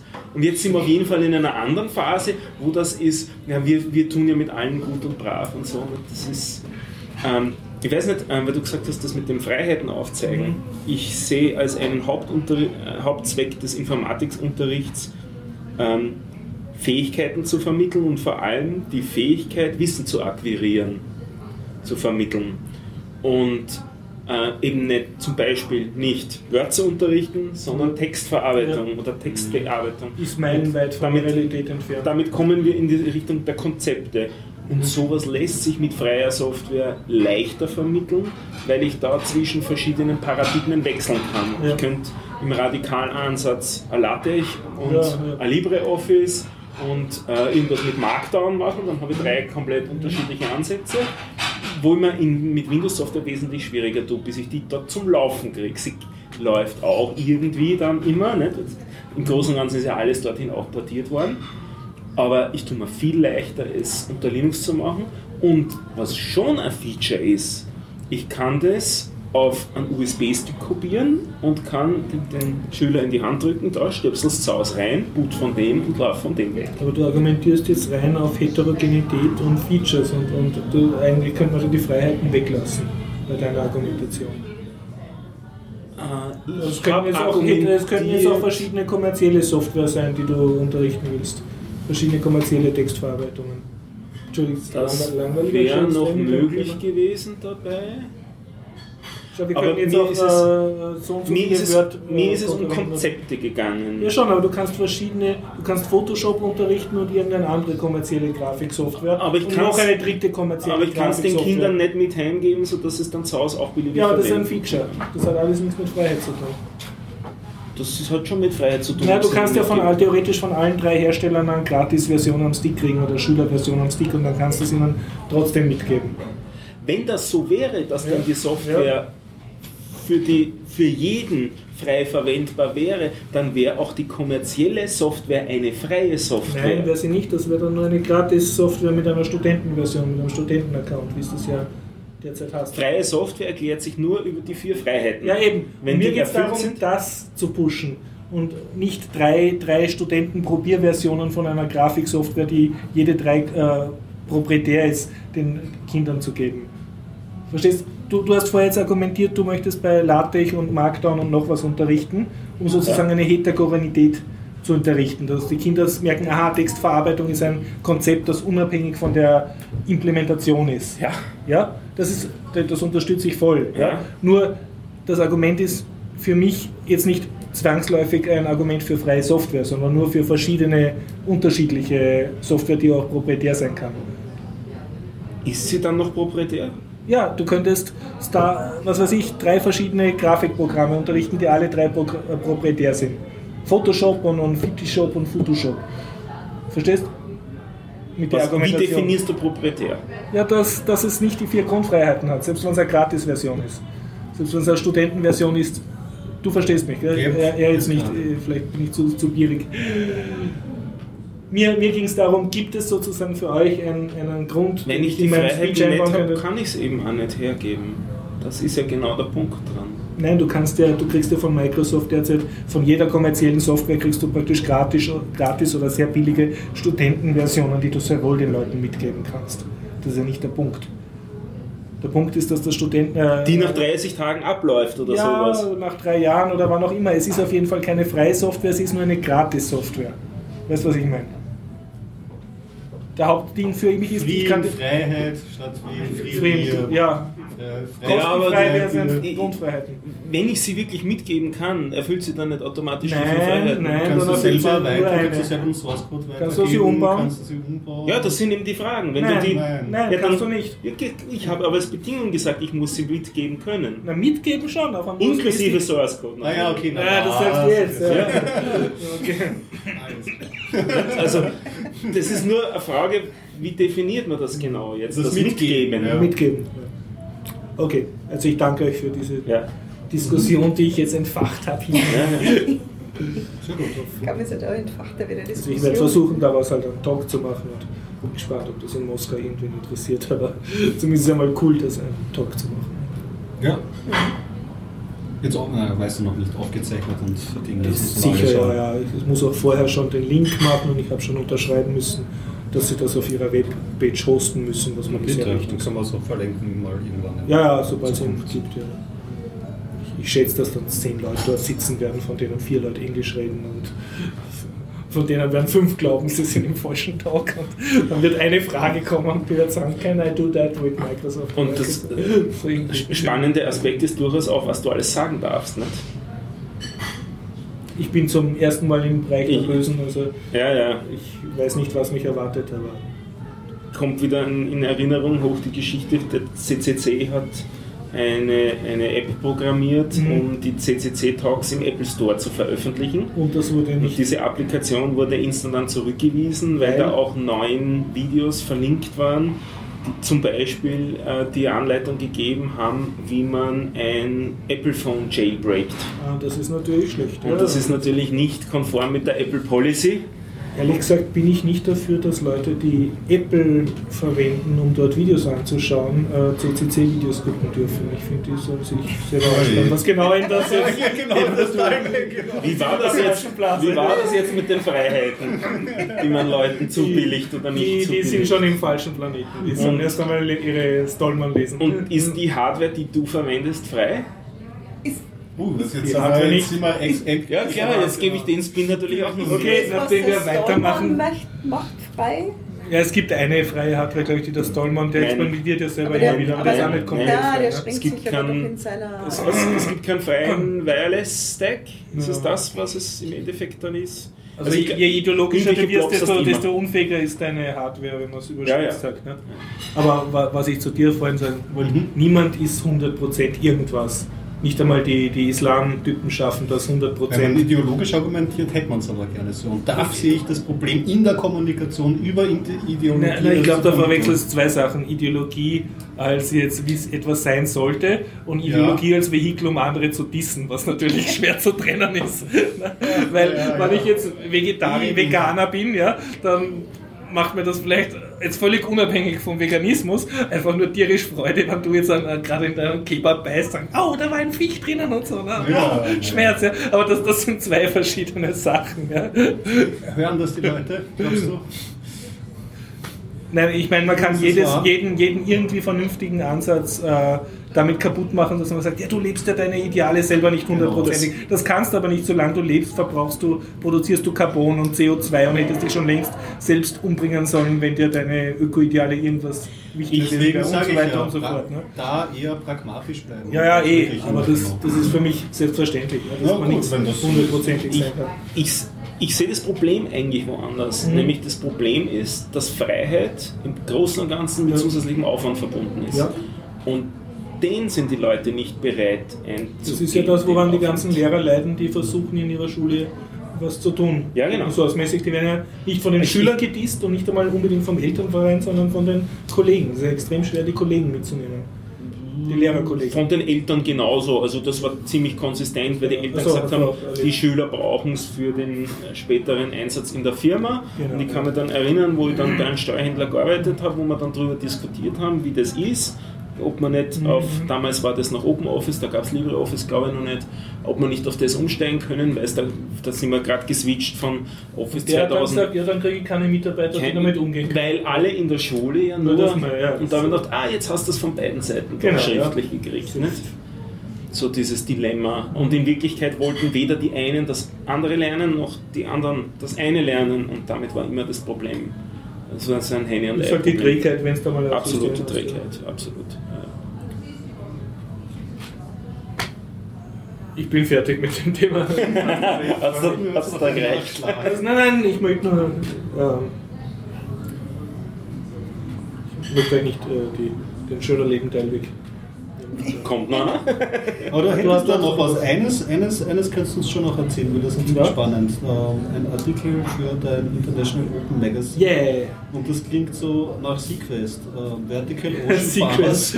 genau, ja. Das- Äh, also ich muss sagen, ich äh, verliebe mich der- derzeit immer mehr in medium.com. Das ist so das Facebook für Leute, die gerne hübsche Artikel lesen. Okay. Medium.com, ich weiß nicht genau welchen super bösen Medienkonzern und wahrscheinlich Murdoch persönlich oder äh, es gehört, ja. Aber es, es macht meinen, auch nach für ein Social Network macht es ziemlich vieles richtig. Du hast halt, es ist eher so gedacht, dass längere Geschichten, die du sonst in so einem hübschen äh, Monatsmagazin findest, Ja. äh, da eben online gestellt werden. Du kannst auch selber drinnen posten, du hast einen relativ coolen Editor, du kannst äh, Kursivschrift verwenden oder so ein bisschen formatieren, kannst auch mehrere Fotos in ein Posting reintun, nehmt das, äh, Google Plus und Facebook dieser Welt und je nachdem, wie sehr sich der Autor halt anstrengt, hast du dann beim Lesen halt wirklich so ein also das ist alles schon super layoutiert. Also du hast dann wirklich große Fotos, aber trotzdem so einen eher schmalen Textstreifen in der Mitte, der die Augen nicht so sehr belastet. It's easy on the eyes. Und es gibt nicht nur unten eine Kommentarsection, sondern du kannst auch, ähm, wie dieses eine Feature, was ich mal vorgestellt habe, du kannst auch ähm, so Textstellen anstreichen und dann sozusagen da einen Kommentar genau auf diesen Satz dazugeben, der dann mit einem Seitensternchen markiert wird. Ah, ja, ja. Und, und das ist jetzt das, was mich wirklich mag, weil das hat sonst außer Diaspora und so, äh, GNU Social, glaube ich, niemand. Du kannst einen Text auch markieren als Lizenz Creative Commons. Also du kannst wirklich Creative Commons lizenzierte Texte einstellen in dieses Netzwerk. Mhm. Was mir persönlich sehr wichtig ist, weil wenn ich mich schon so am Netzwerk ausliefer, dann das möchte ich die Lizenz mitbringen. bestimmen können. Leider ist es so, dass kaum jemand das auf diesem Medium.com verwendet, dieses Feature. Es ist auch nicht sehr großartig, es ist nicht versteckt, aber es ist auch nicht sehr sichtbar und vor allem die Default-Einstellung ist, dass es nicht Creative Commons ist. Und ich habe auch nicht entdeckt, dass man nach Creative Commons suchen kann. Okay, aber jetzt zu den Vertical Farmers, den Artikel habe ich dort entdeckt und Okay. das, äh, Brent Smith heißt der Typ, glaube ich, und der hat so ein, äh, der war Fischer in Amerika und war da bei diesem industriellen Fischen dabei, seit er 17 ist oder so. Und äh, er hat jetzt halt sozusagen eine Ökofirma gegründet und versucht jetzt praktisch Ocean Farmer zu sein, also so eine Art Algenwachstum zu fördern vor der Küste und dann praktisch einen kleinen Patch äh, küstennahes Gebiet halt sehr intensiv. What So wie could possibly go wrong, oder? Ja, das ist sehr öko, sehr cool und alles. Und was mich jetzt interessiert hat, war, ich habe drunter gepostet, weil die E-Mail-Adresse nicht da war, kann ich das republizieren unter Creative Commons Lizenz. Zehn Minuten später war, ja, kannst du. Äh, Und bei Fragen wende ich an greenwave.org, also an seinen, von der Öko-Organisation die Pressestelle. Den habe ich dann geschrieben, bla bla bla bla bla, ich will das und das und das. Und die alle, ja, ja, ja, ja, ja passt. Und Chuck habe ich das gemacht hat. Das hat mir extrem gefallen. Äh, ich habe auch vorgeschlagen, er könnte ja selber gleich seinen eigenen Artikel Creative Commons Ja, lizenzieren, genau, das wäre da der befreit ist, weil ich ihn befreit habe, hat er nicht gemacht. Ich nehme an, der sitzt auch lieber im Fischerboot, als dass er jetzt äh, da herum, herumgurkt auf den Internetseiten. Aber äh, ganz interessante Sache, einfach den Artikel lesen, äh, International Open Magazine oder auf medium.com. Äh, auf medium.com heißt er The Sea Will Save, save Us. Und ähm, es geht praktisch darum, eine ökologisch nachhaltige Fischereiwirtschaft, die sehr auf Kelp setzt, also auf Algen. Und von denen gibt es anscheinend sehr viel Essbare auch. Also er pflanzt Algen und damit Ja, der baut so, so Muschelkästen, die gibt es glaube ich sonst auch, aber halt irgendwie sturmsicher und kombiniert das dann mit Algen und weil dann viele Algen sind, die so nach oben wachsen, gehen da wieder auch viele Fische hin und so. Und die Idee ist, dass du halt einen kleinen, intensiv bewirtschafteten, aber trotzdem ökologisch kompatiblen äh, Meeresgarten hast, sozusagen, der auch viel CO2 frisst und, und aus den Dingen kannst du wieder Treibstoff machen und alles ganz Ja, ja, und super. Und auf jeden Fall besser als irgendwo im, im Polarmeer da die letzten Fischgründe ab zu fischen. Das Schöne ist, äh, diese Organisation heißt greenwave.org, äh, versucht äh, gegenseitig also ihre Techniken nicht zu patentieren, sondern sie schreibt echt, also wir wollen das open sourcen und halt anderen Fischern dann zu helfen, sozusagen nachhaltig zu fischen, vertical, also Ocean Farmers nennt das. Ja, gut. Medium.com wo man schöne Sachen liest. Kannte ich gar nicht. Ja, Ich kann es auch nicht. derzeit gerade ihn. Aber ich habe noch nicht rausgekriegt, wem es gehört. Also, vielleicht raust du mir dann, wenn ich das rauskriege. Und der schöne Nebeneffekt, du haust ihnen das SEO-Ranking zusammen. Ähm, warum haue ich Ihnen das zusammen? Ich verlinke auf Sie. Wie blöd. Weil, aber du publizierst ja den Artikel auch Ja, bei dir. republiziert, aber da steht Ja. drunter, der Originalartikel ist dort und da Das ist der Punkt, es reicht, dass der Text einfach doppelt im Internet ist. Sollte Google auch deine Seite indizieren, bewirkt das eine Reduktion im, im SEO-Ranking für Und sie. ich habe Google AdSense drauf und die. Weil es Cross-Posten, das ist glaube ich dann wieder relativ wurscht. Ich muss auch sagen, ich habe den Artikel angereichert, also man kann sich anschauen. Ich habe Mhm. sehr verwaschene Grafik drauf gemacht und also einen Seitenbalken, so wie gewisse Dinge, die ich mir da vorstelle. Aber ja, ich meine, die wesentliche Leistung war, dass ich gefragt habe und dass ich ihn dadurch befreit habe. Also dass er jetzt unter einer freien Lizenz steht. Und ich kann das nur jedem empfehlen. Ich würde mich auch freuen, wenn irgendwer gute Artikel sieht, von denen er findet, die können befreit, mir einen Link schicken und ich mache den Rest. Gut. Anna, du hast noch immer nicht gerentet. Nee. Ist nicht langsam Zeit, oder? Ah, ich weiß gar nicht, ob ich renten will. Du kannst auch jammern oder sudern, du bist in Wien, also Sudern Ja. ist hier Nationalsport. Ausgebreitetes Genre. Ich möchte doch einfach bloß mal Ruhe. Das ist, das ist jammern, das ist nicht Sudern. Sie kommt schön Wiener an, das passt schon. Sudern ist, wenn du über andere schlecht redest. Also, Ja. Wirklich, ist das macht, macht nicht irgendwie Gregor was und in dem Kino oder so machst du? Nein, nein. Erst morgen im Theater. Also. Warst du nicht in irgendwelchen Theatern, die du uns noch nicht erzählt Du hast doch noch ein paar Sachen. Ja, ja, ich habe noch was, aber alle was muss ich doch noch. ich bin halt Ich kann's, ich, vielleicht sollte ich, vielleicht, ich, ich mache ich mach's bloß kurz, weil es ist, ich bin, ich bin, Mach's ich, ich war, ich war halt so, ich war halt äh, einfach sprachlos vor Wut. Weil jemand in München schafft es, dass jemand anders in München sich von mir, die ich in Wien bin, belästigt fühlt. Und ich finde das, ich finde ich find allein die Tatsache, dass jemand auf die Idee kommt, so einen bekloppten Aufwand zu treiben und sowas zu machen, finde ich einfach völlig indiskutabel. So, soweit ich es kapiert habe, jemand in München gibt sich als Anna aus und stalkt jemand anderen oder belästigt jemand Nee, anderen. nee, jemand in München erzählt jemand anderem, dass ich ihn versuchen würde zu stalken. Mhm. Sauber, ja. Ja, sauer. Genau. Und mir erzählt aber, ja, hör dich doch bei dem, ja, schick dem doch ein Geschenk.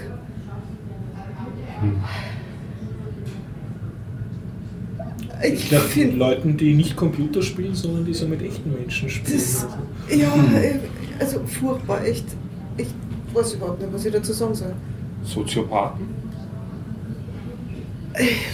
Schon genug erlebt. Gibt's, gell?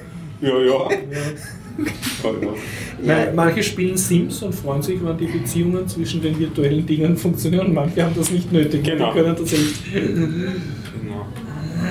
Ich, wie gesagt, ich bin, ich bin nach wie vor ein bisschen sprachlos. Ich bin auch etwas, also es tut mir sehr leid, weil derjenige, der sich da bedroht und belästigt fühlt, dem, dem geht es offensichtlich wirklich nicht gut damit. Und ich, ich fühle mich auch nicht gut damit, dass er denkt, dass das auf meine Initiative alles passiert. Ne? Das ist einfach irgendwie alles kein Spaß und ich war halt richtig, richtig, richtig sauer. Und noch bin ich ratlos, was ich unternehmen soll, aber irgendwas muss ich unternehmen. Und deswegen bin ich jetzt auch ein bisschen schweigsam, weil mir das die ganze Zeit so im Kopf rumgeht, weil ich habe das heute Nachmittag eben erst erfahren. Schwierig. Kann man so als Bierdacher Podcast Drohnen ausstoßen, wenn die Anna Bitte nächste nicht. Woche auch schlecht drauf ist, dann gehen wir nach München und weil wir wollen sie wieder zurück.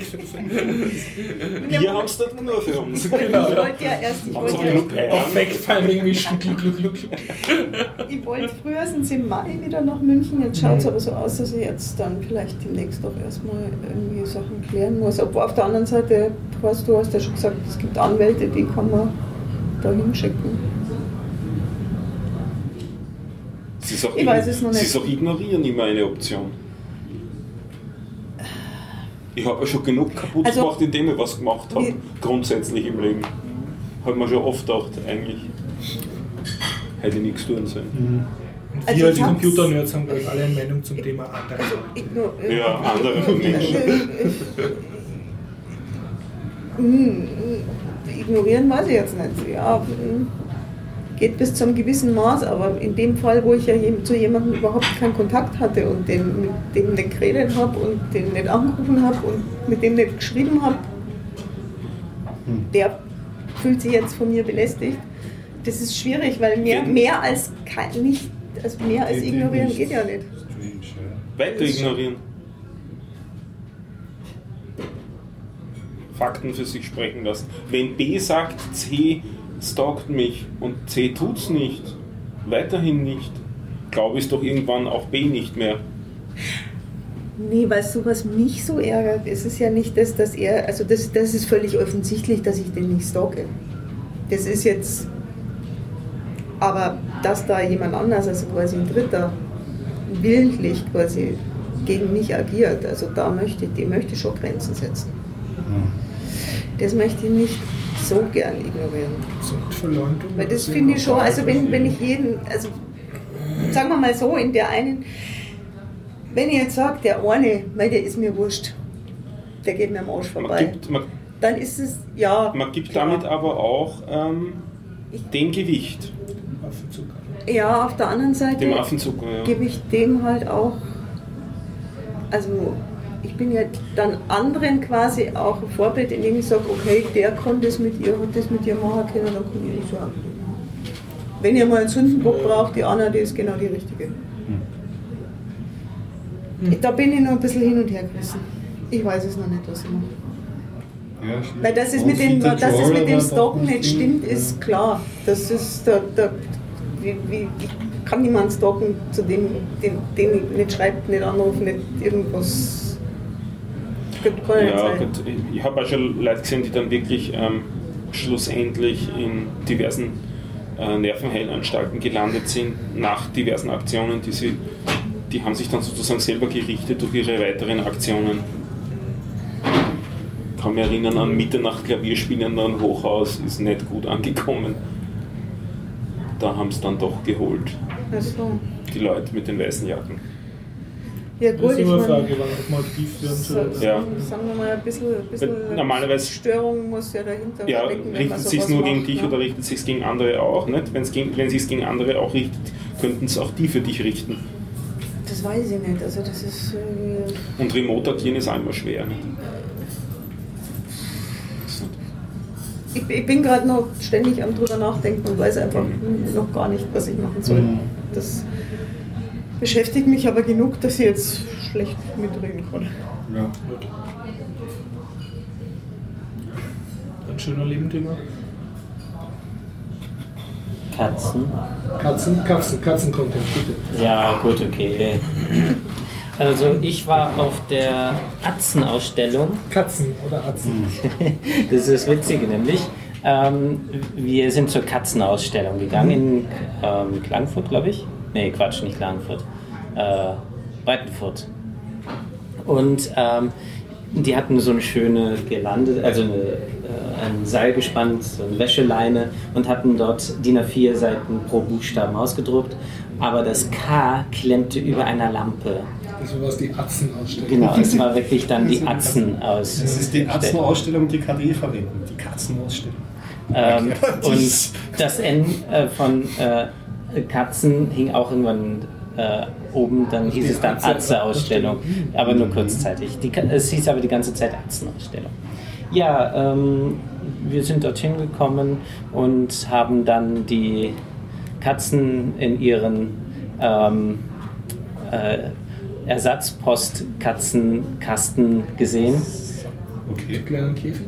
Ja, also wie ich merke, hat hier keiner Deponie gespielt. Äh, oh, er hat den ersten Teil und den zweiten Teil angefangen. Kommt Ja, das sind Ersatzpostkatzen. Es ist so, ich habe jeden Gag anscheinend, keine Ahnung, Ah. weiß ich nicht mehr.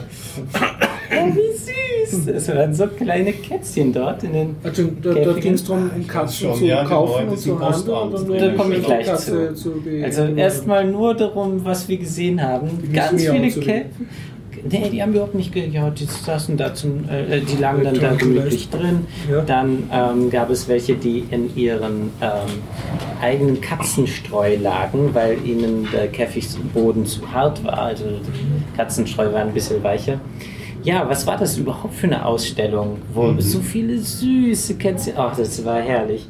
So süße Kätzchen. Zwei, äh, allerdings mein zweiter Blick war nur, äh, dass meine Augen getränt haben vor lauter Allergenen, weil ich eine Katzenhaarallergie habe. Ähm, ja, was war das überhaupt für eine Ausstellung? Und zwar war das sozusagen ein, ähm, äh, ja, ich weiß nicht, wie man- drückt man sowas aus, ein Schönheitswettbewerb für Katzen.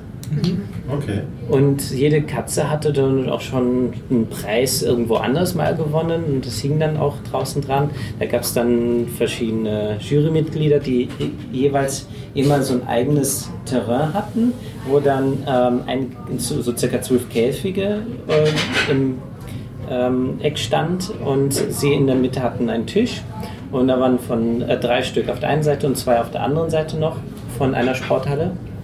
Und in, in der Mitte die ganz vielen Katzen in ihren eigenen Käfig. Also diese süßen Katzen wurden da dann sozusagen vorgestellt vor ähm, den Jurymitgliedern. Ähm, Ich finde das alles völlig fragwürdig. ich Schön, jetzt kommt da. Beim Vorstellen durften sie aus ihren Käfigen raus? Oder wurden sie Ja, Ja, also Sie nur da es- vorgestellt oder wurden Sie vorgestellt? Also sie, ähm, von ihren Besitzern wurden sie aus äh, deren Käfigen geholt, dann zu diesem Preisrichter ähm, hingebracht und da waren hier eben diese zwölf Käfige, die wurden dann einmal mit Katzen aufgefüllt. Jedes einzel jeder einzelne Käfig eine Katze und dann wurden die dann vorgeführt. Und das wurde nicht irgendwie ähm, so locker genommen, wie man sich vorstellen könnte. Oh, süße Katzen, das ist meine süße Katze und ich, äh, das, äh, ich liebe sie so sehr und sie ist die tollste Katze der Welt. Nein, im Prinzip war das alles erstens auf Englisch. Ähm, die haben das tot ernst genommen.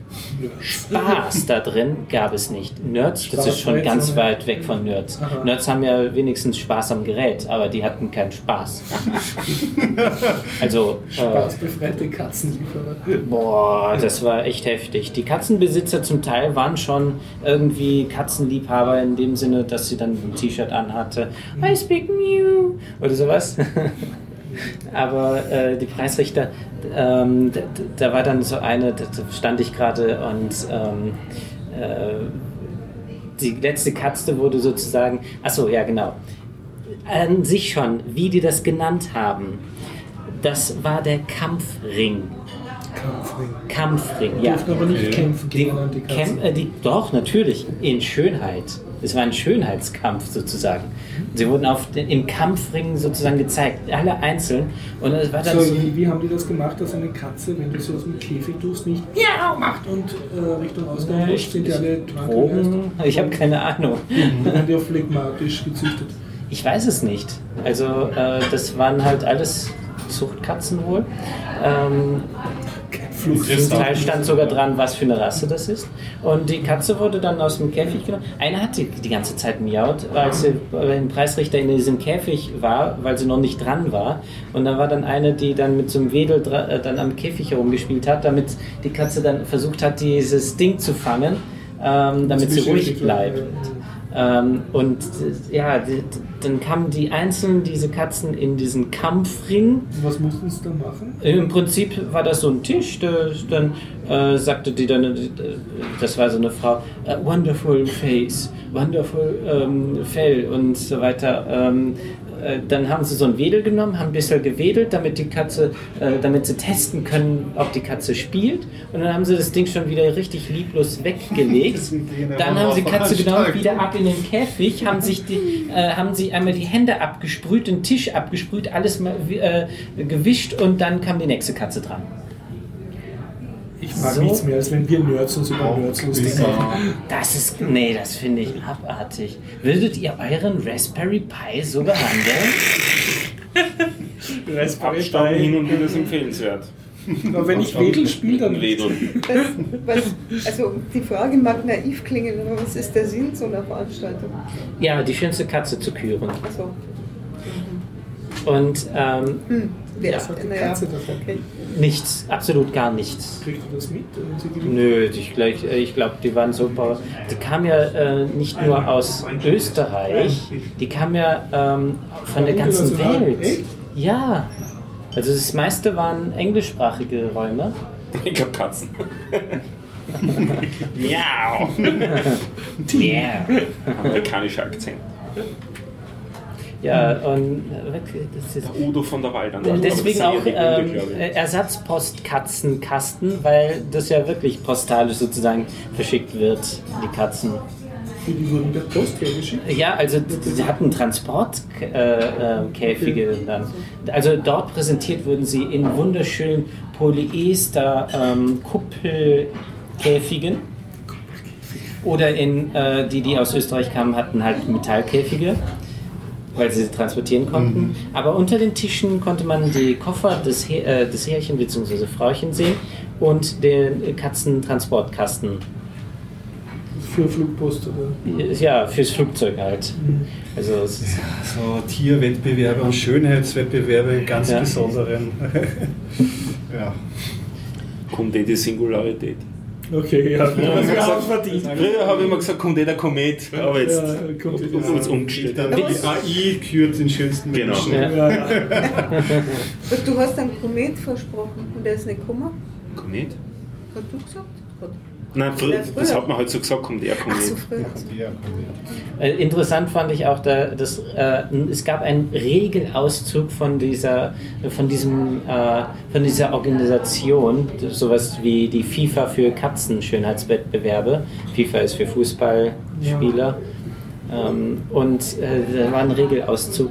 Äh, Die Katzen müssen geklippt sein. Also das heißt sozusagen die, äh, nee, geklippt, also die, ähm, die Krallen müssen äh, entfernt worden sein. Also gekürzt gewährt, damit die, äh, die Preisrichter kratzen können. Und Das äh, wäre doch das Lustige, wenn so ein Preisrichter er Watschen oder so. Der echte Nägel ist das angenehm eine Katze hat in diesen äh, Vorführ äh, äh, bzw. Preisrichterkäfig hineingekackt. Yeah, die hätte ich gewählt. Aber nicht die Preisrichter müssten das sauer machen, sondern die Veranstalter vor Ort. Ah, okay. Also das ist ja, Und so wird dabei dann mit schönen Katzen gehandelt? Nein, so- überhaupt nicht. Es gab ähm, insgesamt nur so einen Werbezettel. Es gab nur einen Werbezettel an einer Stelle zu hängen. Da wurde ein Pärchen, vier Monate oder sowas alt, ähm, für 1900 Euro feilgeboten. Aber das war nur ein Bild. Also die Katze selber war nicht da. Und Es ähm, gibt Leute, die zahlen 1000 Euro für eine 1900 Euro. Ich weiß jetzt nicht, ob das zwei Katzen oder ob das jeweils war. Und die Katzen kosten zum Teil dort tatsächlich, ich habe ein Gespräch mitbekommen, zwischen 2.000 und 8.000 Euro. Katze. Die sind nicht dressiert oder irgendwas oder können Nein, nein, nein, das sind Rassekatzen. Rassekatzen, also die, die schnell krank werden und äh, wenn, wenn es Probleme gibt. sind. Ja, genau, weil sie überzüchtet worden sind. Die, ähm, die Katzen gibt es dort zum Kaufen. Also Katzen, die besonders krank sind, ähm, Gendefekte haben, die sind besonders teuer. Nicht die schönen Mischlingskatzen, die wirklich dann süß du auf sind. jeden Bauernhof. Ja. Du erstest durch deine Anwesenheit. Ähm, naja, Bin wir wussten nicht ganz genau, was uns da erwartet. Wir haben was anderes erwartet, weil es gab schon mal eine Katzenausstellung und dort war was völlig anderes gewesen, äh, dort zu sehen, nämlich wirklich die Katzen und äh, nicht nett. ja, nicht Preiskampf. Also Preiskampf klingt jetzt schon wieder falsch, als würde es hier um ähm, den Preis geht, den man zahlen muss. Nein, es geht um den Preis, der gewonnen wird durch die Überzüchtung. Ja. Also ich empfehle auch wirklich, nachdem ich das gesehen habe, bloß weg davon bleiben. Also nicht unterstützen, weil es kostet auch noch Eintritt. Es war jetzt nicht so viel Geld, aber ich finde das nicht nett zu den Katzen. Also es sind Lebewesen. Wir können mit uns Menschen machen, was wir wollen. Von mir aus kann jeder sich da vorne hinstellen, zum Affen machen, äh, sich in den Käfig sperren lassen, rausnehmen lassen. Dann wird man betütelt, wonderful face, wonderful Fell und so weiter. Und dann wieder ab in den Käfig gesperrt. Mir wurscht, aber bitte nicht mit Tieren. Ja. Einfach, ja. Ja. Was ich jetzt gerade total creepy finde, ich bin neuerdings an ein paar Plakaten vorbeigefahren und da stand was von Hundewelpen-Ausstellung und von Babyausstellung. Das, das fällt mir jetzt gerade in dem Zusammenhang ein, wo ich mir gedacht habe, irgendwie was. Ich, also, wenn, wenn du schon so komisches Zeug erzählst, wie bitte, wieso bitte wollen Leute Hundewelpen und Babys ausstellen? Mm, Also Wie stellen Sie sich das vor? Wenn, äh, sagen wir so, wenn die Hunde, bei Hunden geht das noch, Katzen sind ja Einzeltiere, ähm, Hunde kann man sehr gut sozusagen ausstellen, in Anführungszeichen, ohne dass es Tierquälerei Die ist. haben auch oft den Spaß, wenn sie andere Hunde treffen, ja. Das, Richtig, ja, genau. Das denke ich auch mal. Also das mit den Kassen ist schon was Einzigartiges. Ich fand bloß die, die Idee so dämlich irgendwie. Da, also, Ja, aber sobald es um. Ausstellen, ja genau, sobald es um Ausstellen in Anführungszeichen geht, äh, geht es ja nur noch um die Schönheit der Hunde und nicht mehr um deren Charakter und um ihre Lieblichkeit. Also ich bin Hundeliebhaber und äh, ich finde es immer wunderbar, wenn Hunde sich treffen und ich finde Rassehunde, die, die tun mir richtig leid, weil ich weiß ganz genau, man sieht es zum Teil an, dass die ähm, Gendefekte haben, dass sie leiden. Äh, besonders zum Beispiel äh, der deutsche Schäferhund ist ein Ja. berühmte Rasse, die wirklich Rückenprobleme hat, weil diese Rasse eben mit diesem Gendefekt Rückenproblemen schon auf die Welt kommen. Und ähm, wir hatten immer Mischlingshunde und die waren immer richtig, boah, das war richtig schön eigentlich mit denen spazieren zu gehen. Die sind auch 18 Jahre ist die äh, unsere Hündin geworden. Sie ist vor einem Jahr jetzt gestorben. Ja, und das ist viel schöner, so ein Mischling, mit dem man schmusen kann, der dann so ein schönes Fell hat, weil das eine Auge hat er schwarz, das andere braun oder sowas. Das gab es bei den Katzen übrigens auch zum Teil. Also das ist wirklich interessant, dass ähm, solche Sachen auch als süß wohl bei der Katzenausstellung berücksichtigt wird, dass das irgendwie auch was Schönes ist. Äh, Interessant bei Katzen gibt es übrigens, ähm, ist, dreifarbige Katzen sind höchst selten. Die meisten sind zweifarbig. Achso, hier sind schon Leute, die Katzen haben. Ja, ja. Ja. Eine Katze ist Glückskatze. Mit Tritt, dreifarbig. tritt, tritt, tritt ja auch nur bei Weibchen auf, glaube ich, dieses Merkmal. Oder? Aha. Ja, glaube ich, habe ich mal gehört. Das ist. Das jetzt habe ich nicht. auch schon gehört. Ja. Ja. Und dass sie nicht alt werden, habe ich auch schon. Das was? ist jetzt, dass sie nicht alt werden. weißt. Ach so, ja, das Das kann jetzt wieder gegen, die ja, nein, nein. Das ist Für was konform Lackspray? geht. Hier, genau. Aber das mit den Hunden kenne ich auch mal. Meine Eltern. Ich bin auch mit Hunden groß geworden. Ähm, der erste Hund, den meine Eltern hatten, war ein Rassehund und der ist nicht alt geworden. Mhm. Und die anderen, die haben sie dann aus dem Tierheim geholt, die waren dann alle schon älter, also die, die sind jetzt, die sind deutlich über zehn Jahre geworden, Ja. aber die waren ja dann schon älter, als sie kamen. Und das waren alles Mischlinge und die waren echt viel gesünder. Die mit den kurzen Nasen, die man dann so schnaufen hört schon so Richtung Asthma geht. Boah. Ähm, wie heißen sie? Das sind einmal die äh, Boxer und die, wie heißen sie? Nicht Spitz. Pekinesen haben auch so Die haben also, ja, Mops, ja Mops, genau. ja. Das ist ja alles ein und dieselbe Art. Ottos Mops kotzt. Ottos Mops kotzt. Ernst Jandl, oder? Yep. Bam! So, weg Haben wir von noch ein bisschen Kultur eingebaut. Herrlich. Äh, ein letztes Thema, ich bleibe unter zwei Minuten. Und, ja. Oder wollte noch jemand? Oder so was Schönes hast du Ja, nein, ich habe was gespielt, weißt du? Ich Ja, ja, gestern, und, Spiel. gestern und vorgestern. Ich habe mir ja im Humble Bundle gekauft, da sind Schon wieder. äh, viele Adventures dabei. Adventure und, und ich habe mir irgend, es hat so eine äh, Grim Fandango Remastered ist beispielsweise Uh. dabei.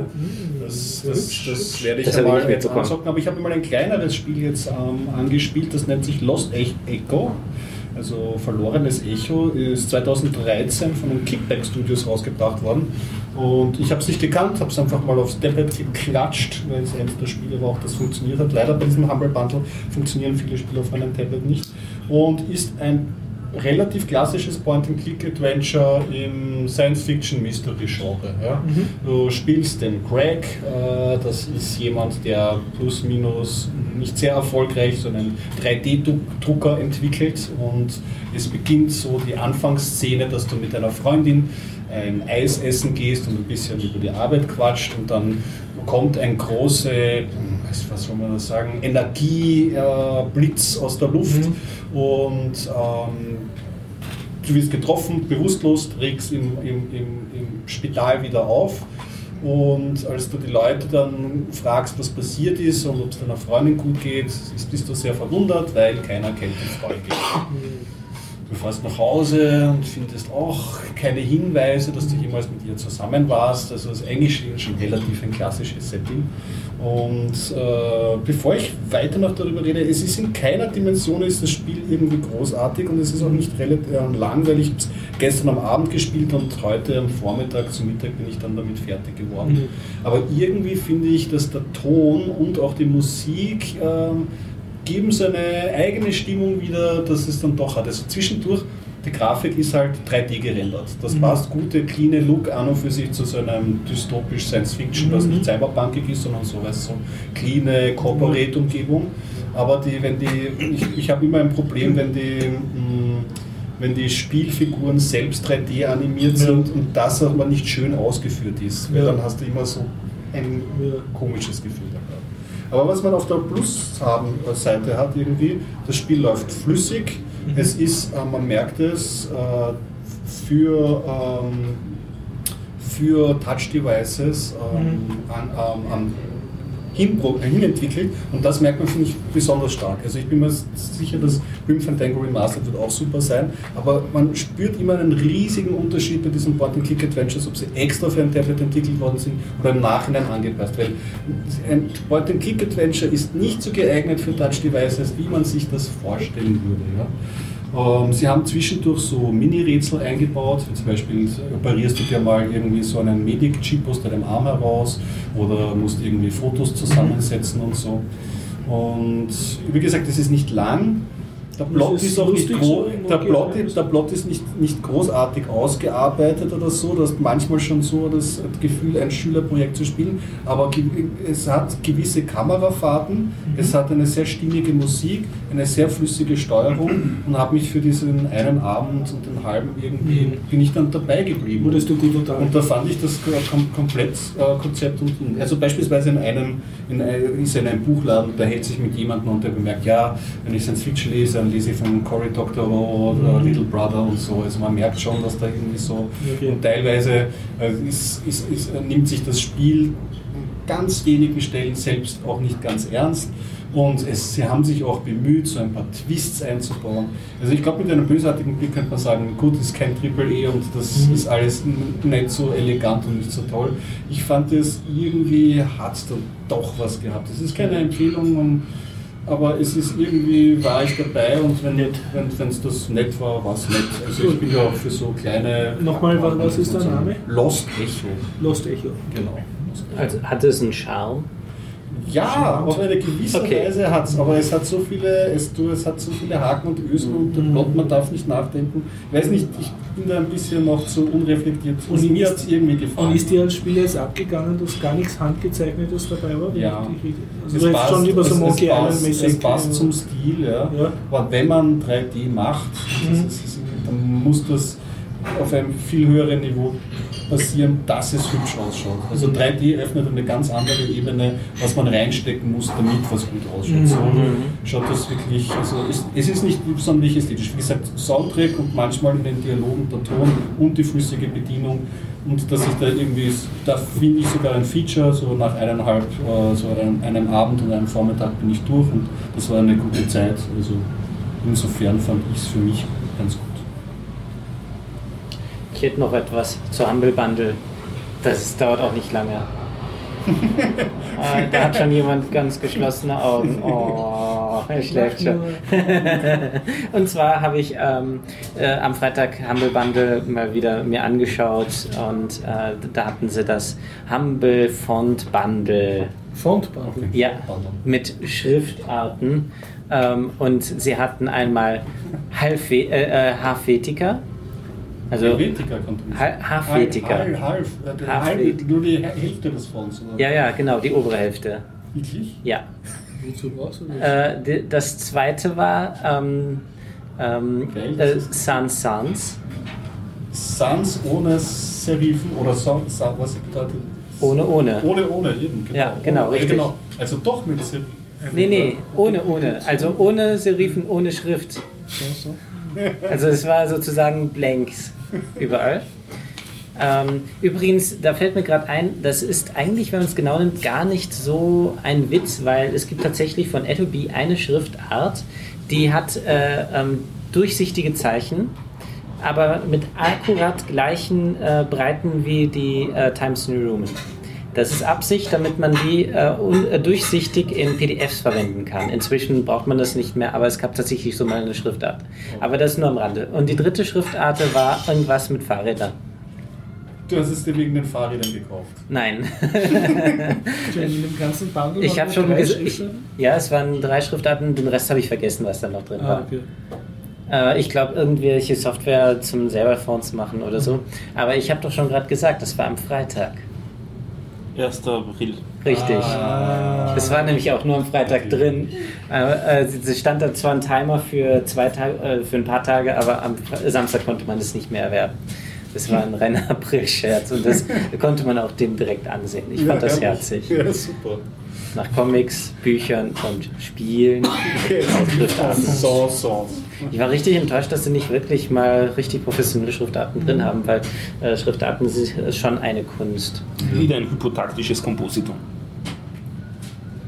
So, so. Schriftart. So, so, so. Und, ach so, ja, stimmt, genau. Aber Schriftart und äh, ist auch eine Kunst. Nee, Moment. Ähm, Schrift. Ah, nee, stimmt nicht. Schriftart ist eine Kunst, aber Art ist ja auch schon Kunst. Das heißt, dass ich habe nur doppelt gemoppelt. Knirsch. Knirsch, knirsch. Hat jemand noch ein Thema? Ja, wir, wir können auch dann mal langsam, wenn jetzt niemanden irgendwas noch am Drückt. Herzen liegt, genau drückt oder wehtut, dann können wir auch Auch langsam ähm, Schluss machen. Ähm, wir sind 2 Stunden 45. Das war zu befürchten. Wie bitte? Ich krieg nur meine volle Stunde zusammen. Jetzt kommt nur noch das Schlaflied. Liebe Leute, Ja. ich verabschiede mich. Jetzt haben wir immer die Kondition für die drei Stunden. Der einzige Podcast, wo sich die Mitglieder einzeln verabschieden. Am einer länger. Ich geht nach Hause. Ich kann Irgendwann kommt ein 24-Stunden-Podcast zustande, weil da der nächste schon wiederkommt. Oh ja. Wir machen Schluss, oder? ja. Machen wir Schluss. Schön war's. Schlaft gut. Bis dann. Tschüss.